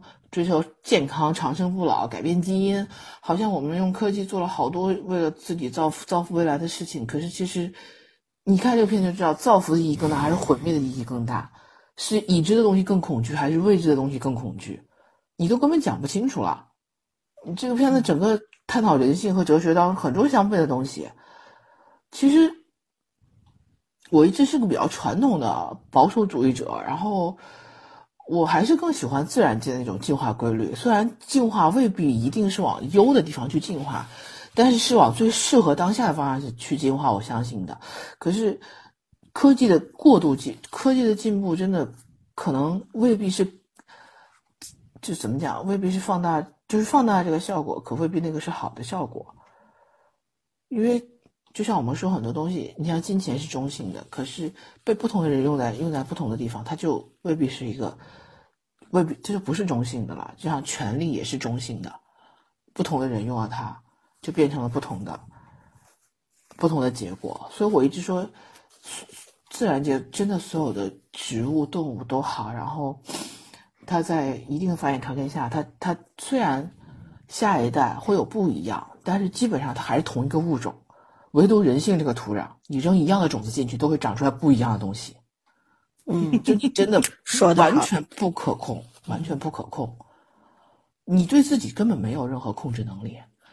就不管你是你是清醒的还好，还是下意识的还好，其实你你有很多你自己看不到的死角。我觉得终其一生，我们追求的就是控，能够对自己的行为做出适当的选择和控制，你就已经是一个很棒的人了。就是你，还有就是真的出了事儿，知道自己承担后果。对啊，你就是你是你选做一个好人，做一个坏人，做一个自私的人，做一个无私的人都可以。但是你只要知道你你做的事情会带来什么样的结果，并且你愿意承受这个结果就可以。我我所以前两天我跟我同事在探讨一个问题，就是到了一定的结果年底的时候，可能对他的有一些打分是不利的。然后我说你提前想好结果。他说我有什么结果？我说当然有了，你能干成，你干不成，这是两个结果。你是主动退，还是还是还是等着领导去把你挪开，也是两个结果。我说无论我说你你此时为了自保，你可以选任何一种一种方式。我说我都能我都能理解。并不是说，比如说你你卖了谁，我就不能理解，我就可以理解啊。我为了明，我为了过下去也很正常。但你只要觉得你这个选择你自己过得了，自己可以过，都可以。其实人性就是，我觉得现在人性就是这样的。然后，嗯，就看完这个剧以后，你就更没立场去讲任何一个人了，因为你没有在那个环境下。就像我们现在看新冠，其实已经就已经有很多这种不同的人性的态度了。如果你新冠就变变成像。电像这个电视剧里面那样子，你、你的父母、你的亲亲朋、你、你对门的邻居变成这个样子，你真的可以，即便他不是在发病期，你真的可以很冷静的去面对这件事情吗？你保持不了这个理智的。想，对我看的时候我一直在想，我我觉得我不可以，我都不知道我会做出什么样的选择，所以我觉得，我我站在任何一个角度去说这个剧里面的人，我都我都。没什么立场，除了那个真的坏透了那个人。但是那个人呢，就我我就觉得，如果在面临这种情况下，他是能活到后面的那波人，未必活到最后。他活到后后面的那波人，是因为他他真的有一种野兽一样的生存能力。就是我没有什么道德观是非观，我活下去就最重要了。就这种人，他也能活得很好，因为他很单纯。他这种是单纯的坏，但他不考虑那么多东西。所以他可能比更多人获得更获得生存机会，但是你说他会不会活到最后？那看不看？那要看他会不会碰到更高级的玩家了。所以这个片子既讲了人的主动选择，也讲了其实人没有的选择，就是适者生存，永远是一个适者生存的法则。这个是有点高级，只是说，我觉得这个片子反正能看懂的就看，看不懂的不强求。我们虽然是个推荐的态度，但是。并不推荐每个人去看。对，就其实我们在之前节目开录之前就说了嘛，也没有真正的去面对生死存亡的时刻。其实你还有很多选择，但是当你真正去面对这个的时候，你其实是没得选的。我想所有的人都会选活下去，只是手段不一样。对，对吧？嗯嗯。嗯，太赤裸裸了，所以让人难以接受吧？对啊，就是没有人谁也不谁也不想面对真真实的自己，谁也不想面对的，谁也不想面对这个变异后的内，就是未必是外表变异，是内心变异之后的自己。是你，因为你会想，我我我如我这个到后面肯定会揭揭示出来，这些人就是他清醒的时间可能会越来越短啊，等等啊。对，在这个整个的过程当中，这些人他本身对自己有没有一个一个恐慌，一个反思在那边，一一定会触触及到这一这一些的。还有就是那兄妹俩，哥哥被咬了，这个妹妹即便再恨这个哥哥，但是因为血缘，因为是亲生的，所以她也会不忍，对吗？那一刻他都惊呆了，他哥被拖出去的时候，他都惊呆了。但是当他哥哥如果变成了那个样子，然后清醒了之后回来找他，你觉得他会怎么样？嗯，对。对吧？这这这个才是真正的对于他的考验发生啊。这个时候他已经没得选了，他该怎么办？对吧？对，啊，所以就每个人面前都都有一个考题，而这个考题是没有只有一个标准答案的时候，你咋办呢？对，是就。极极恶的人，就像圈圈说的，极恶的人，他可能他抛弃了所有的所谓的人性中间的东西，对他 他不不要了那玩意儿，他就从来没有过，他不是说这个时候抛弃，他一直没有过，所以呢，他是最容易做出选择的。就我只要我活，其他人都可以死，对吗？但是很多人，大多数人会怎么样？就觉得，哎呀，我我还是不要出去害人了吧，或者怎么样。一个呢，就是我不出这个家门，说不定我就能躲过这一劫。还有些人呢，他已经吃知道自己吃了这个药，不知道咋回事的时候，想的是，哎，我躲在家里边吧，至少我我不出去开门。但是还是那句话，你会开自己开了门出去的，这时候你咋办？对，其实哎，有一组镜头我印象很深的一组镜头，就是他们那几个，就是男主拿着棒球棒球棍，女主就戴着那个棒球的面具出去，他们几个人出去了之后，那五个人站在。门口就是封锁的那个门口，然后脸色都是苍白的，像鬼一样站在那儿，一人手里拿一个矿泉水瓶子，哇！然后就是大家两方其实都是互相提防的。那那帮人其实他们自己知道自己发生了什么，而这个没有被传染的这帮人也知道怎么回事儿，然后大家互相试探，都很害怕、很恐惧，然后转转身走。那个镜头，我那个镜头真的非常刺激我，就是。嗯远远的那那那一群人的影子越来越小，那个身影越来越小，然后这帮人其实是慢慢的在加快脚步逃回他们的那栋比较安全的楼。但是你要想到的是，那栋楼里边其实还不知道藏了多少人。我们现在只看到了六楼，对吧？一到六楼，嗯，然后在上面呢，十五楼，还有那中间那些人，那些楼没有人住的吗？对，肯定有人住啊。但那些人为什么不出现呢？对吧？这个小区里，这个健身房里，到底多少客人来过？这么多楼楼呢，还有一组镜头印象也很深，是反着的，就是他们几个拿了盒饭，然后是哎几楼的小哥跟他们说可以上天台去吃饭，啊是十五楼的小哥跟他说的吧？就他给他送那个军用的，啊不是送那个什么军队的那个衣服衣服的时候，女主给他衣服，然后他像奖励女主一样的说，他那个背心儿是吗？就是要他那个什么特警队的背心儿。啊，然后他们到楼上那一幕，我觉得是这个剧里边唯一一幕让人开心的，吧？就是几个人坐在那儿，孩子对吧？朋友，最好的朋友，喜欢的人，还有一个无辜的孩子坐在那儿，一人吃一碗盒，吃一盒盒饭，然后男主还把自己的菜分给他们的时候，我觉得那那一刻是扣题的。嗯，说天台，我不知道你们有没有印象，之前有一个背影，一个人戴着耳机在天台，然后底下就很多人在追啊跑啊的。那个是清洁小哥，清洁公司的那个戴口罩的清洁公司的小哥。哦，对，就他。我就在想那个人到底是谁？嗯，对，我就说了嘛，两个第三集还是第四集出来两个重要人物嘛，一个是那个会长，一个是这个小哥嘛。这个小哥身份也很神秘啊。这小哥一直面无表情的看着周围所有的变化。对他可他知道这一切发生了，但是所以他是什么样？小哥有抗体，我觉得小哥有抗体，因为小哥的面容不被毁了吗？我在想是不是也是被抓过，但是他没死。嗯，呃，也不一定，也可能，我觉得也不一定，可能他要写是，他写的浅的话就是这么发展的，写的深一点的话，小哥的身世应该还有一段隐情吧，对吧？或者说这个小。小哥可能是真的是新新冠遗留下来的病人，然后他经历病人，对，就就各种各样的。其实现在发展到第六集之后，他各个方向都可以写，对吧？我还是回到说，让我唯一觉得扣题的幸福的那那个场景，就是天台上四个人吃盒饭那个场景，就是在这样一个危机四伏的环境里边出现的唯一一个和谐的场面。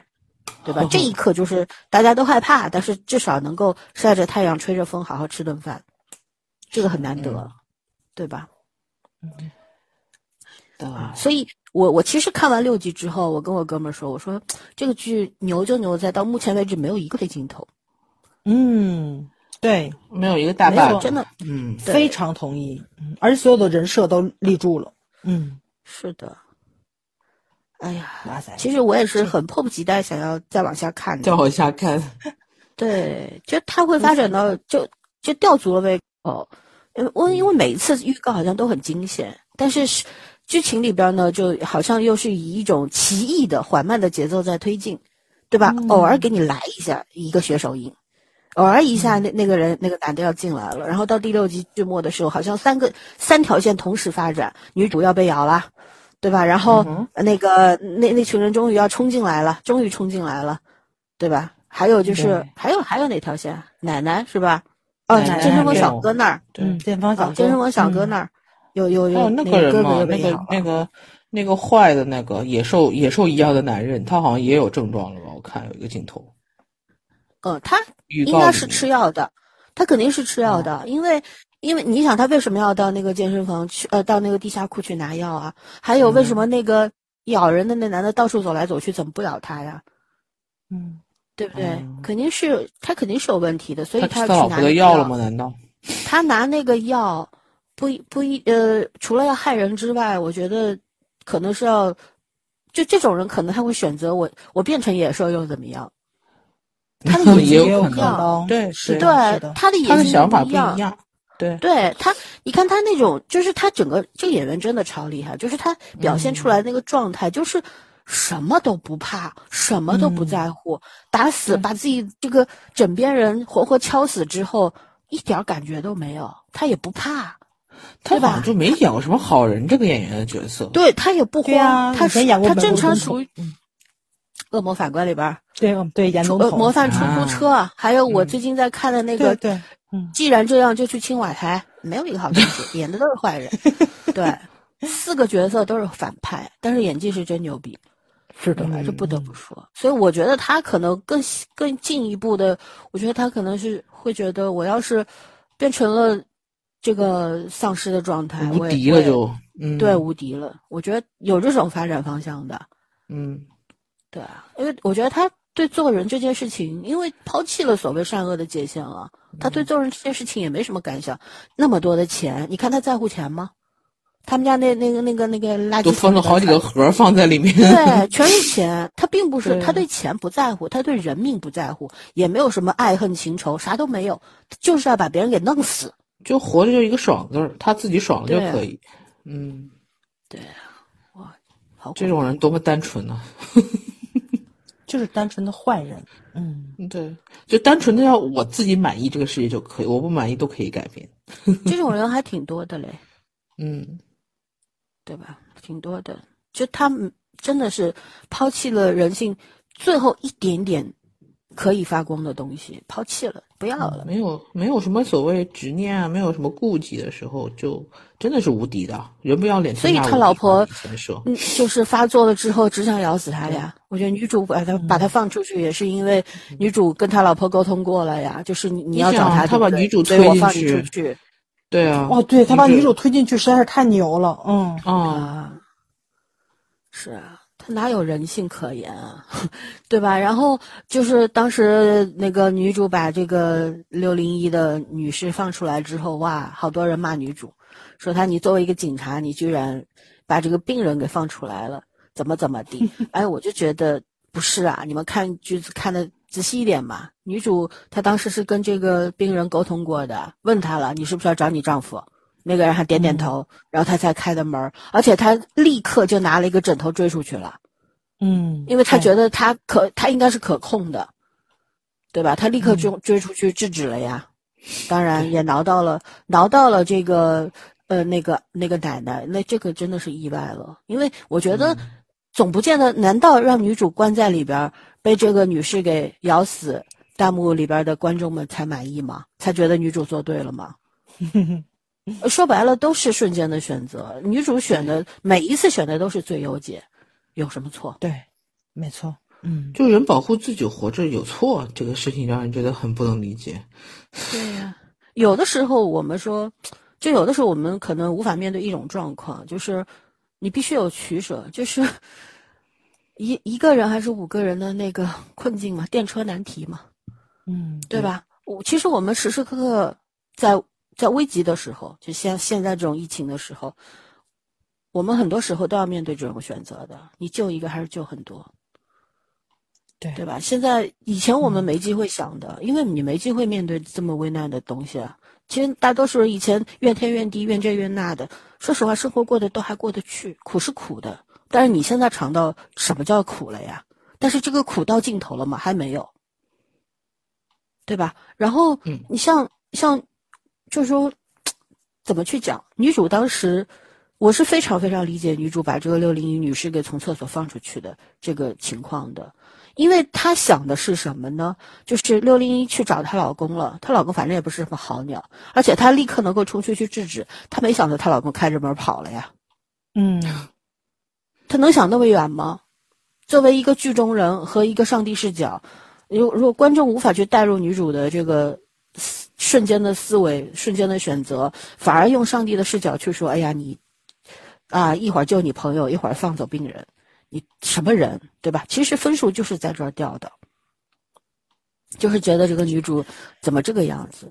但我觉得她所有符合大众认知嘛。对，她就是一个正常人的选择啊，很多人就会这么这么选的呀东。方女性，东方人就喜欢女性是什么隐忍的、大度的、牺牲自我的，所以他们不喜欢女主为自己做选择。哦，一个其实就个都都，对，所以我就想问，是不是他就第三集的时候被被这个咬死了，全剧终你们就满意了？你们要的只是这个结果吗？啊，天哪！那如果这个时候是男主被关在里边儿，你们又会怎么评论呢？哎呦，那就不一样了。嗯，男绝对不一样。一起去死。男主去救女主的时候，弹幕里可都是“哎呀，好帅呀，好帅呀”，是吧？对啊，然后如果男主不小心死了，弹幕就会说为什么女主不去殉情？对，哎，哎，女人何苦为难女人呢？嗯这种厌女的情绪怎么这么严重呢？真纳闷儿。哎，正常。对，几千年来的这种观念，哪是几几句话就能消掉的？何况上万全世界都一样。嗯，对，这个东西父权的东西在骨子里边儿已经浸透了，延绵了绵延了几千年，这东西已经不是一朝一夕能够改变的，对吧？然后还有老是大家都觉得权力这个东西不好，权力一定是坏。刚刚圈讲特别好，权力是中性的。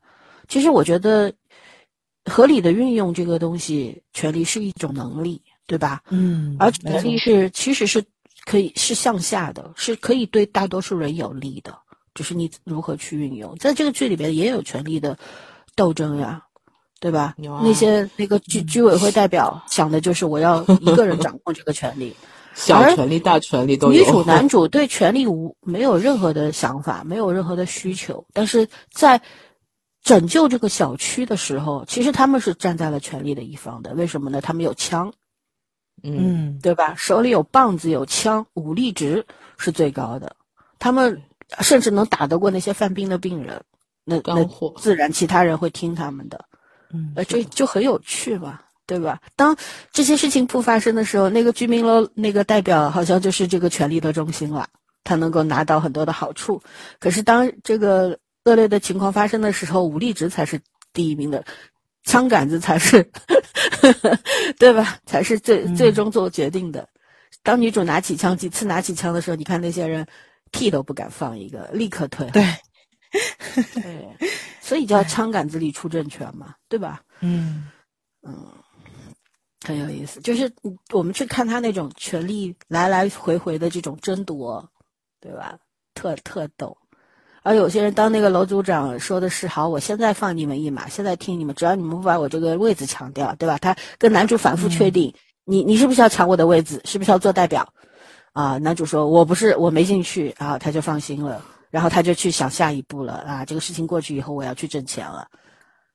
呃所以人的思维一样吗？就像你看，我们穷人想的就是，哎呀，明天的一日三餐怎么吃什么，上班下顿饭是不是吃什么说不要 不要那么累，对吧？这个月赚了钱，给自己买一件合适的东西。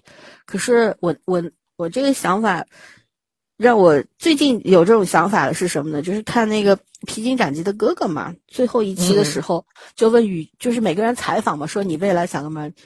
羽泉羽泉里边那个胡胡胡海泉多么的与众不同，他说的是。我想上太空看看 人类什么时候才能去太空，这就是有钱人的思维。当他有钱的时候，他有了手里有了比普通人更多的权利和机会和选择的时候，他想的肯定是星辰大海。嗯，他他已经不需要去考虑我们普罗大众的生存的基本需求，温饱问题。对，这也是六零一那位男士，其实异曲同工啊。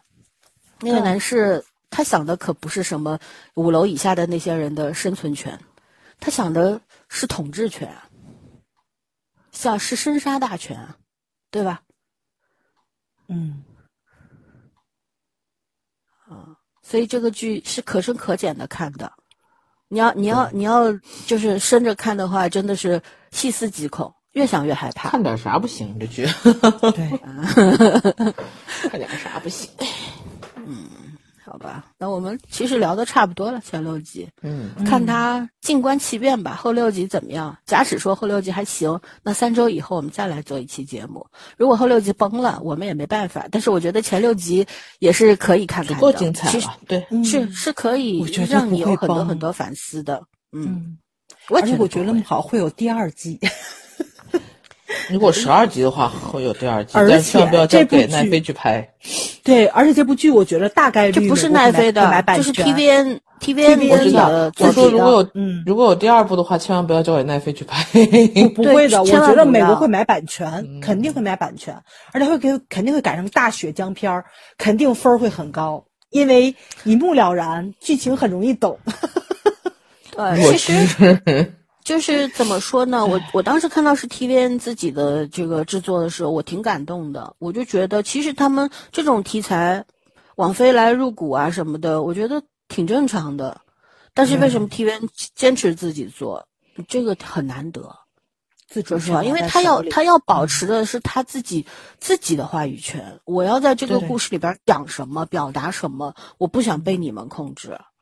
对对吧？因为他奈飞拍，不可能会有那个是从美国回来的，还说那个台词，绝对不可能。那倒未必，我觉得奈飞不太会管这个，但是他要迎合欧美市场的口味，对对吧？他一定会做取舍的，对，一定会做取舍。那他想表达的东西就会削弱嘛？嗯嗯。而且奈飞经常在结尾的时候，那个、那个、那个，就是就是收尾那下的观念，完全完全给扯淡了。对，就是可能会把他自己内核的东西打薄了，然后去让步给一些别的，对吧？我们已经深受其害过了。嗯，主要是他的考虑全球的这个市场嘛，对啊，市场主要还是以欧美为主。奈飞的主要的战区还是在欧美，就就是东方的观众不要把自己想的太重要，你们永远不是收视率的保障，即使咱有十四亿人口。对，大部分的收视率，人得保证欧美市场的口味，肯肯定定大血浆片这是我们是四亿人口，可不是网飞的目标受众群。没错，我们又看不到。嗯 你看那个，我们是被刨出去的。嗯，甜蜜家园就都说原著的漫画，其实相对来说，就是那个对人性的挖掘是比那个。拍出来的那个电视剧的效果要好，要深刻的多。它的怪物只是一种表达方式，是一种表象，就跟咱看的很多电影一样，对吧？就是他会用一种比较荒诞的形式，会去讲死亡、讲疾病、讲什么的，他会有一个表征的东西，所以不是真正的那个那个模样出来。很多荒诞或者说是科幻啊、魔幻的题材，它运用的东西都是在讲现实，这个是。肯肯定定的一个东西，就是种文学表达嘛，视听表达而已。你是不可能够破除这个根基在的。你看这个片子其实也是，但是它完，它这个完全是咱东方的思想体系，它里面所有的东西也都是，而这些人遵循的一些个呃生活规律，你看也不是西方的，对，就即使那个小小的是嗑药的，他他的姐姐是从美国回来的，你看到他们遵循的也是咱们东方的一些。我觉得他们俩不是姐弟关系，他们俩是情人关系吧？嗯，难说，叫姐姐而已啊。对，但是完完全嗯并不是那种亲人的感觉像姐弟血缘的关系。嗯，所以所以到现在为止，我觉得他其实还有很多未解之谜没有再把它解释的特特别清楚，你还值得往后看的。就悬疑感做的真的是相当相当不错了，这个片子。我就很纳闷，为什么分儿会一直往下掉，你知道吗？这个是正 常的。嗯，往下掉才是正常，往上涨才不正常，你知道吧？往上涨是我们，我们觉得我们疯了吗？主要我觉着是他拍出来的东方人的审美了，而不是欧美片的审美。我觉得咱大众应该对自己文化的东西接触接受起来会更不是的，不是的，这个跟文化没有关系。我说了，这不是审美的问题，价值观的问题。嗯，这这不不不，我觉得就是对人性认知的问题，深浅的问题。对，这个跟别的都没有关系的。就是你，你拍的再东方，再怎么样，哪怕这个是中国人拍出来的，也没用，还是低分，你信不信？呃，我我信，所以我才觉得就就挺奇怪，因为《甜蜜家园》分给的还挺高的，就他也讲人性，只不过没这个这么的。甜蜜家园更多的是是视觉刺激啊。对，它是怪物，它已经在你在在大众心里面，它已经不是一个人类了。这里面其实是人《甜蜜家园》里边女、嗯、女主那个圣诞树后背，对吧？她整个给你视觉上的那种观呃观呃叫什么感受呃冲击啊，都是都是高度刺激的，嗯、因为她东西就是女英雄嘛，对吧？她一个人，然后楼里边也有一支一支小队，都是能够能扛能打能保护别人的，其实就树立英雄嘛。典型美国美国英雄片嘛。对，但是在这个幸福里边。这俩人家这男女主，没有人觉得他们是英雄，觉得他们俩在逞能。其实这就是普通人里边的英雄，嗯、但是他没有典型性，所以呢，大家不认可。所以说嘛，就是说，哎，拍的太那个什么了，嗯，就不符合大众审美嘛，大众认知。我觉得不不不叫审美，就就是大众认知上接受不了这种片子。其实咱被洗脑的也挺严重的，我觉着，嗯，就被欧美片儿。这种文化入侵洗脑的，嗯嗯，这个还我不太同意。我觉得跟欧美没有关系，我觉得这个就是人本身的问题。就是我们其实没没有人愿意去面对残酷的真实的，没有人愿意面对的。但当这个东西血淋淋放在你面前的时候，你是不得不面对。但是电视剧你是有的选，你有选，你可以选关掉它，你也可以选骂它，对不对？这这个不是说他这个片子如果拍成血浆片，这片子我们今天就不会讲了。是的，嗯，对，没错，嗯，对，因为《甜蜜家园》在当时就是一笔带过过去的。这个片子，就因为我刚开始开头时，我我也说我能够理解这帮人为什么这个会打低分啊，但是我就没想到这么多人打低分，你明白吧？就是，就他们还是他们还去看了，然后还打了这么低的分，很很好、啊。对，嗯，就这期我们主题可以定题目为“你幸福吗？”你说啥？他那个 e 的，他那 happiness 那个 e 还是反写的。是，这世界已经颠倒了。对，就我觉得现在就活在活在一种镜像里边的感觉。对，就有很多时候你觉得这都是真实的，可是你又觉得它是虚无的，很虚幻。就每天你面对那些真真假假的事儿。面对的人的网络上那些人的反应，其实你要说网络上和真实的人，同一个人他能够有两副面孔吗？不是，他其实就是真实的样子。他在网络上曝光的一切，就是他真实的样子，就已经不加掩饰了。对，对啊，所以没有办法割裂的。所以这些当这些真实存在的东西污染你的眼睛的时候，我又会产生一种虚无的感觉，觉得这些东西好假。所以很，我可能前三十多年活着的时候就没有大量的思考过这些东西，而现在因为你这两年没有机会去真正的去把它放在生活里面作为一个体体验，嗯，就是你看我我看很多人文社科的书，看很多哲学书、心理学书，对吧？可是这个这个这种思考是停留在某一个层面的，就当你去大量的面对这个现实的时候，你这些东西才会落地。才会真正的让你去产生很多的联动，对吧？然后然后去深挖、去扩散等等。呃，这个过程我很难形容，就这种感觉很难形容。就是我们一直说感同身受是不存在的，终于知道，感同读的再多，学的再多，研究的再深，都不如感同身受的来一遍。那当然，就是道理，就前人都说尽了嘛，对吧？啊，哲学家也是各种门类的、各种流派的。他今天说的话，他过三年他就推翻了，嗯，对吧？这个哲学家说的话，不同的对不同的人生，对呀，他他也在往前走。然后不同的流派的哲学家门类的，他说的东西可能是相反的，所以你听谁的好呢？所以这世界上，因为历史太长，人太多，所有存在过的道理、真理都很多，所以你去相信哪一个 也是一种选择嘛。嗯，无神论者一辈子成了有，最后成了有神论者，你能说什么呢？到就是很多时候，可能你今天是觉得这个人说的是对的，后明天就觉得他说的好像有点问题，甚至于过一段时间你就推翻他，你觉得他说的不对，这这这这是他不对吗？并不是啊，只是没有谁是你变了，你长大了，对你在一个慢慢的往长大的过程当中，并不是说成熟的过程当中，所以很多事情就是我们小时候认为明确的东西，长大以后就觉得越来越模糊了，嗯，对吧？而我我为什么说对这个幸福的剧，大多数会去打低分，这些人反而是幸福的，就是因为他们现在内心是有明确的东西的，他就是强烈的反对。这些这这呃，这个这栋楼里边自私的人啊，这些坏人的存在，他强烈的反对，不想承认。但是我们的区别在于哪里呢？我们我们觉得这些都是真实存在的，只是你还没有集中的去面对过而已。对，即便是在网络上，这对，你在网络微博评论区天天看到这种乌七八糟的乌烟瘴气的东西，可是你有直面过吗？他没有有没有铺头盖脸的砸到你脸上来过？没有啊，它是分散的呀，对不对？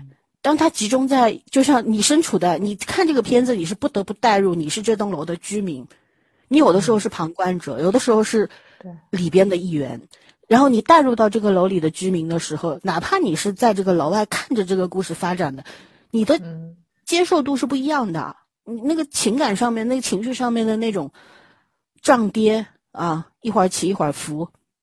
这个感受是不一样的，所以我特别理解会会反感这部剧的人，骂骂咧咧的，对这部剧骂骂咧咧的那些，退出了讨论组。是他不想去面对这些东西，为什么？他就是开了一扇窗，就让你去直面这些劈头盖脸砸过来的东西的时候，你不想去接受而已。对，这这个跟他的审美什么的价值观都没有都没有关系，它不是一个正对错的问题。嗯，对，就是一个认知的问题。嗯，也是难为大家了。呃，对，过个十年再看吧，这个剧。对，你要想，他现在至少还有七点二分，还有很多人在给他打四分、五分。也就是说，这个剧真的，你去看，就是评论区特别两不多。主要打特别两极化，只有五千多人打了这个分，你就想，其实看的就打乘十倍吧，也就五万多人在看，其实他看的人也并不是很多。大部分打分的人都是高分，而且都说是神作；打低分的人就是说连三分都不配。对，没有中间值。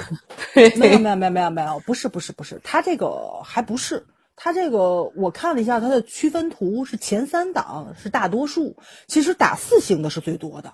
他打四星是最多的，一星、二星。我没看豆瓣，我说的是我我把那个什么的评论看完了，我把那个韩剧 TV 的评论看完了，因为我现在对豆瓣不是很关心，里面水的部分太多。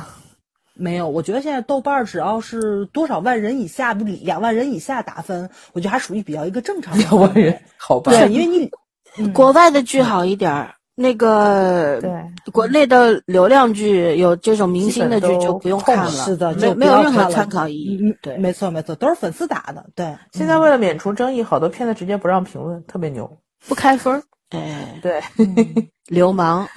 嗯，不是你的打分人数不到，人太少，好扯，好多人了，好吧，好多 好多片子四三十集的放到二十八集还没开分呢，人看的人可多了。对啊，他就不他就不敢开分啊，他开分就是不进啊，开分怕惹恼了监管，监管层罚他钱。啊，我一直以为是打分人少，因为不是的，太烂没人看嘛。没有没有，看的人可多，越是烂的剧看的人越多。对，哎呀，对对对对对，我也很奇怪这个事情。就有时候那个烂剧一打开，三十多万人看，不是三十多万人打分，我就想，这都真的都看了吗？这么烂的剧，你能看得下去吗？打分和看没有没有什么严，没有什么关联性。笑死了，简直是。嗯，很多人他看都没看就去打一分，也有很多人看都没看就打了五分。怎么说来的？对吧？除了粉丝，我们评论区不还有很多人看都没看、听都没听节目就开始评论吗？不很正常？对，就开始骂人了吗？哎，爱咋咋地吧。我们只做自己想要做的事，我们做好自己该做的事就可以了，也算是尽责任啊。还有人说我们什么？动不动讲大道理，教做人。我觉得你要是愿意听我们讲大道理，教做人，教你做人，嗯，你也是收获。但说实话，我觉得我们讲的都不是大道理，我们讲的都不是大道理，我们讲的就是一些基本的东西。其实我觉得这个应该是属于我曾经以为这些每个人都懂，后来才发现不是的，好悲哀啊！就这种感觉，我就想说一件可神奇的事情了哈。现在很多人一听到规则就激动，一听到规矩就觉得是陈规陋习，这难道不是一回事吗？那个现在换个马甲就不认识了，太神奇了。就现在好多粉丝嘛，就都是那种，就是你你们太不宽容了，或者是怎么样，特别上纲上线嘛。但是其实很多提出来的要求都是底线，就是我们是在用底线跟你们去沟通，然后你们觉得我们是高标准严要求。就像我们觉着那个演员，你不找替身，自己说台词是特正常的一件事情。那他们觉得，你知道我偶像有多努力吗？对吧？那个知道《一生一世》那期节目里还有个人说我们夏虫不可语冰呢，我心想他妈谁是虫啊？这总比少女不我我让他我让他照照镜子好一点点，对，我就跟他说你要不照照镜子看看自己什么样子吧。哎，算了，这个好好一期节目，咱咱到最后没必要去吐槽这些脑残。我们要把节目留给，我们要把时间留给这个节，留给这部剧。对，脑残，我们跟他们不是一个频道的人，咱们拒绝跟他们沟通吧，他们爱咋咋地吧，来来一个删一个，拉黑一个就完了。但是我觉得。做节目，我们的初衷从头到今天至今，我们所有的唯一的原则就是说给听得懂的人听，仅此而已，对吧？而不是跟他们那些脑残去辩论的、争论的、抢地盘的，我们没必要，是吧？我们唯一的原则难道不是看心情吗？哦，我现在真的就是有，就是琢磨出来老三的那个乐趣了。我以前不总跟。那个脑残跟傻逼就置气嘛！我现在真的是我在 B 站已经看傻逼看出了意趣来，我真的是开心，你知道吗？你可以把微博装回去了，再去看看微博评论区。不行，微博培养一下，培养一下心心理状态。主要是 B 站现在还处在不骂街的状态，就是不问候你八辈祖宗，不不叼你老母这种，你知道吗？连铺盖都很少，所以我还是能能接受的。不行，微博打群架的。嗯，微博上有有点太脏了，就是都打群架，单个都都不掐架。嗯嗯，我没有什么乐趣，你不要说的我像一个 什么四大恶人之首那种 感觉，好不好？我没有这种恶趣味的好不好？我我是工作需要啊，找研究对象。我现在真的是有，你知道，我现在已经不生气了，我觉得可能我进化了。你给我，你给我看，你看你这个人，这么多年朋友，你所有学会的坏东西都是我教的，都是教人说的话了，太不地道了。想说你忙成那样子，你的时间从哪里挤出来的？来讲讲时间管理。什么？因为睡得少，二十四个小时，我只睡三个小时，所以我有的是时间去干我想干的事。对啊，我说你都忙，你都忙得成狗了，你竟然还有时间看看的评论区？当然要看了，看看他们有说说说什么话吗？所以我说来下一期来找你知道怎么去了解跟你不同的人吗？评论区真的，好好，真真的是一个最直观的窗口。对你，你回避他们没有用，他们一直存在的。是的。嗯，对吧？你说我不看评论区，阿 Q 精神，为什么不看？对吧？我看了之后，我才会知道，原来这个世界上还有这么多奇奇怪怪的人，对，还有这么多奇奇怪怪的想法。嗯，我才会知道，对，看的足够多了，就能分类了。就是他他们他们好像是有话术的，对吧？老曾看看看评论，就像在做统计学一样，是吧？没错，没错，没错。就你看多了，哎，这个思维完全一样。就是他们都会先给你扣个帽子，或者是怎么样的，再去展开自己。我我我我想他们那个高知道吗？一定写的很好。嗯，我跟你说，你下一步就要去从中，你既然做到了统计和总结，你就要去想背后的原因了。你要，你就会向更高的阶阶层走去了，知道吗？他要给我上课。好 了好了，不不扯了，两个小时了，就这样吧，拜拜。拜拜。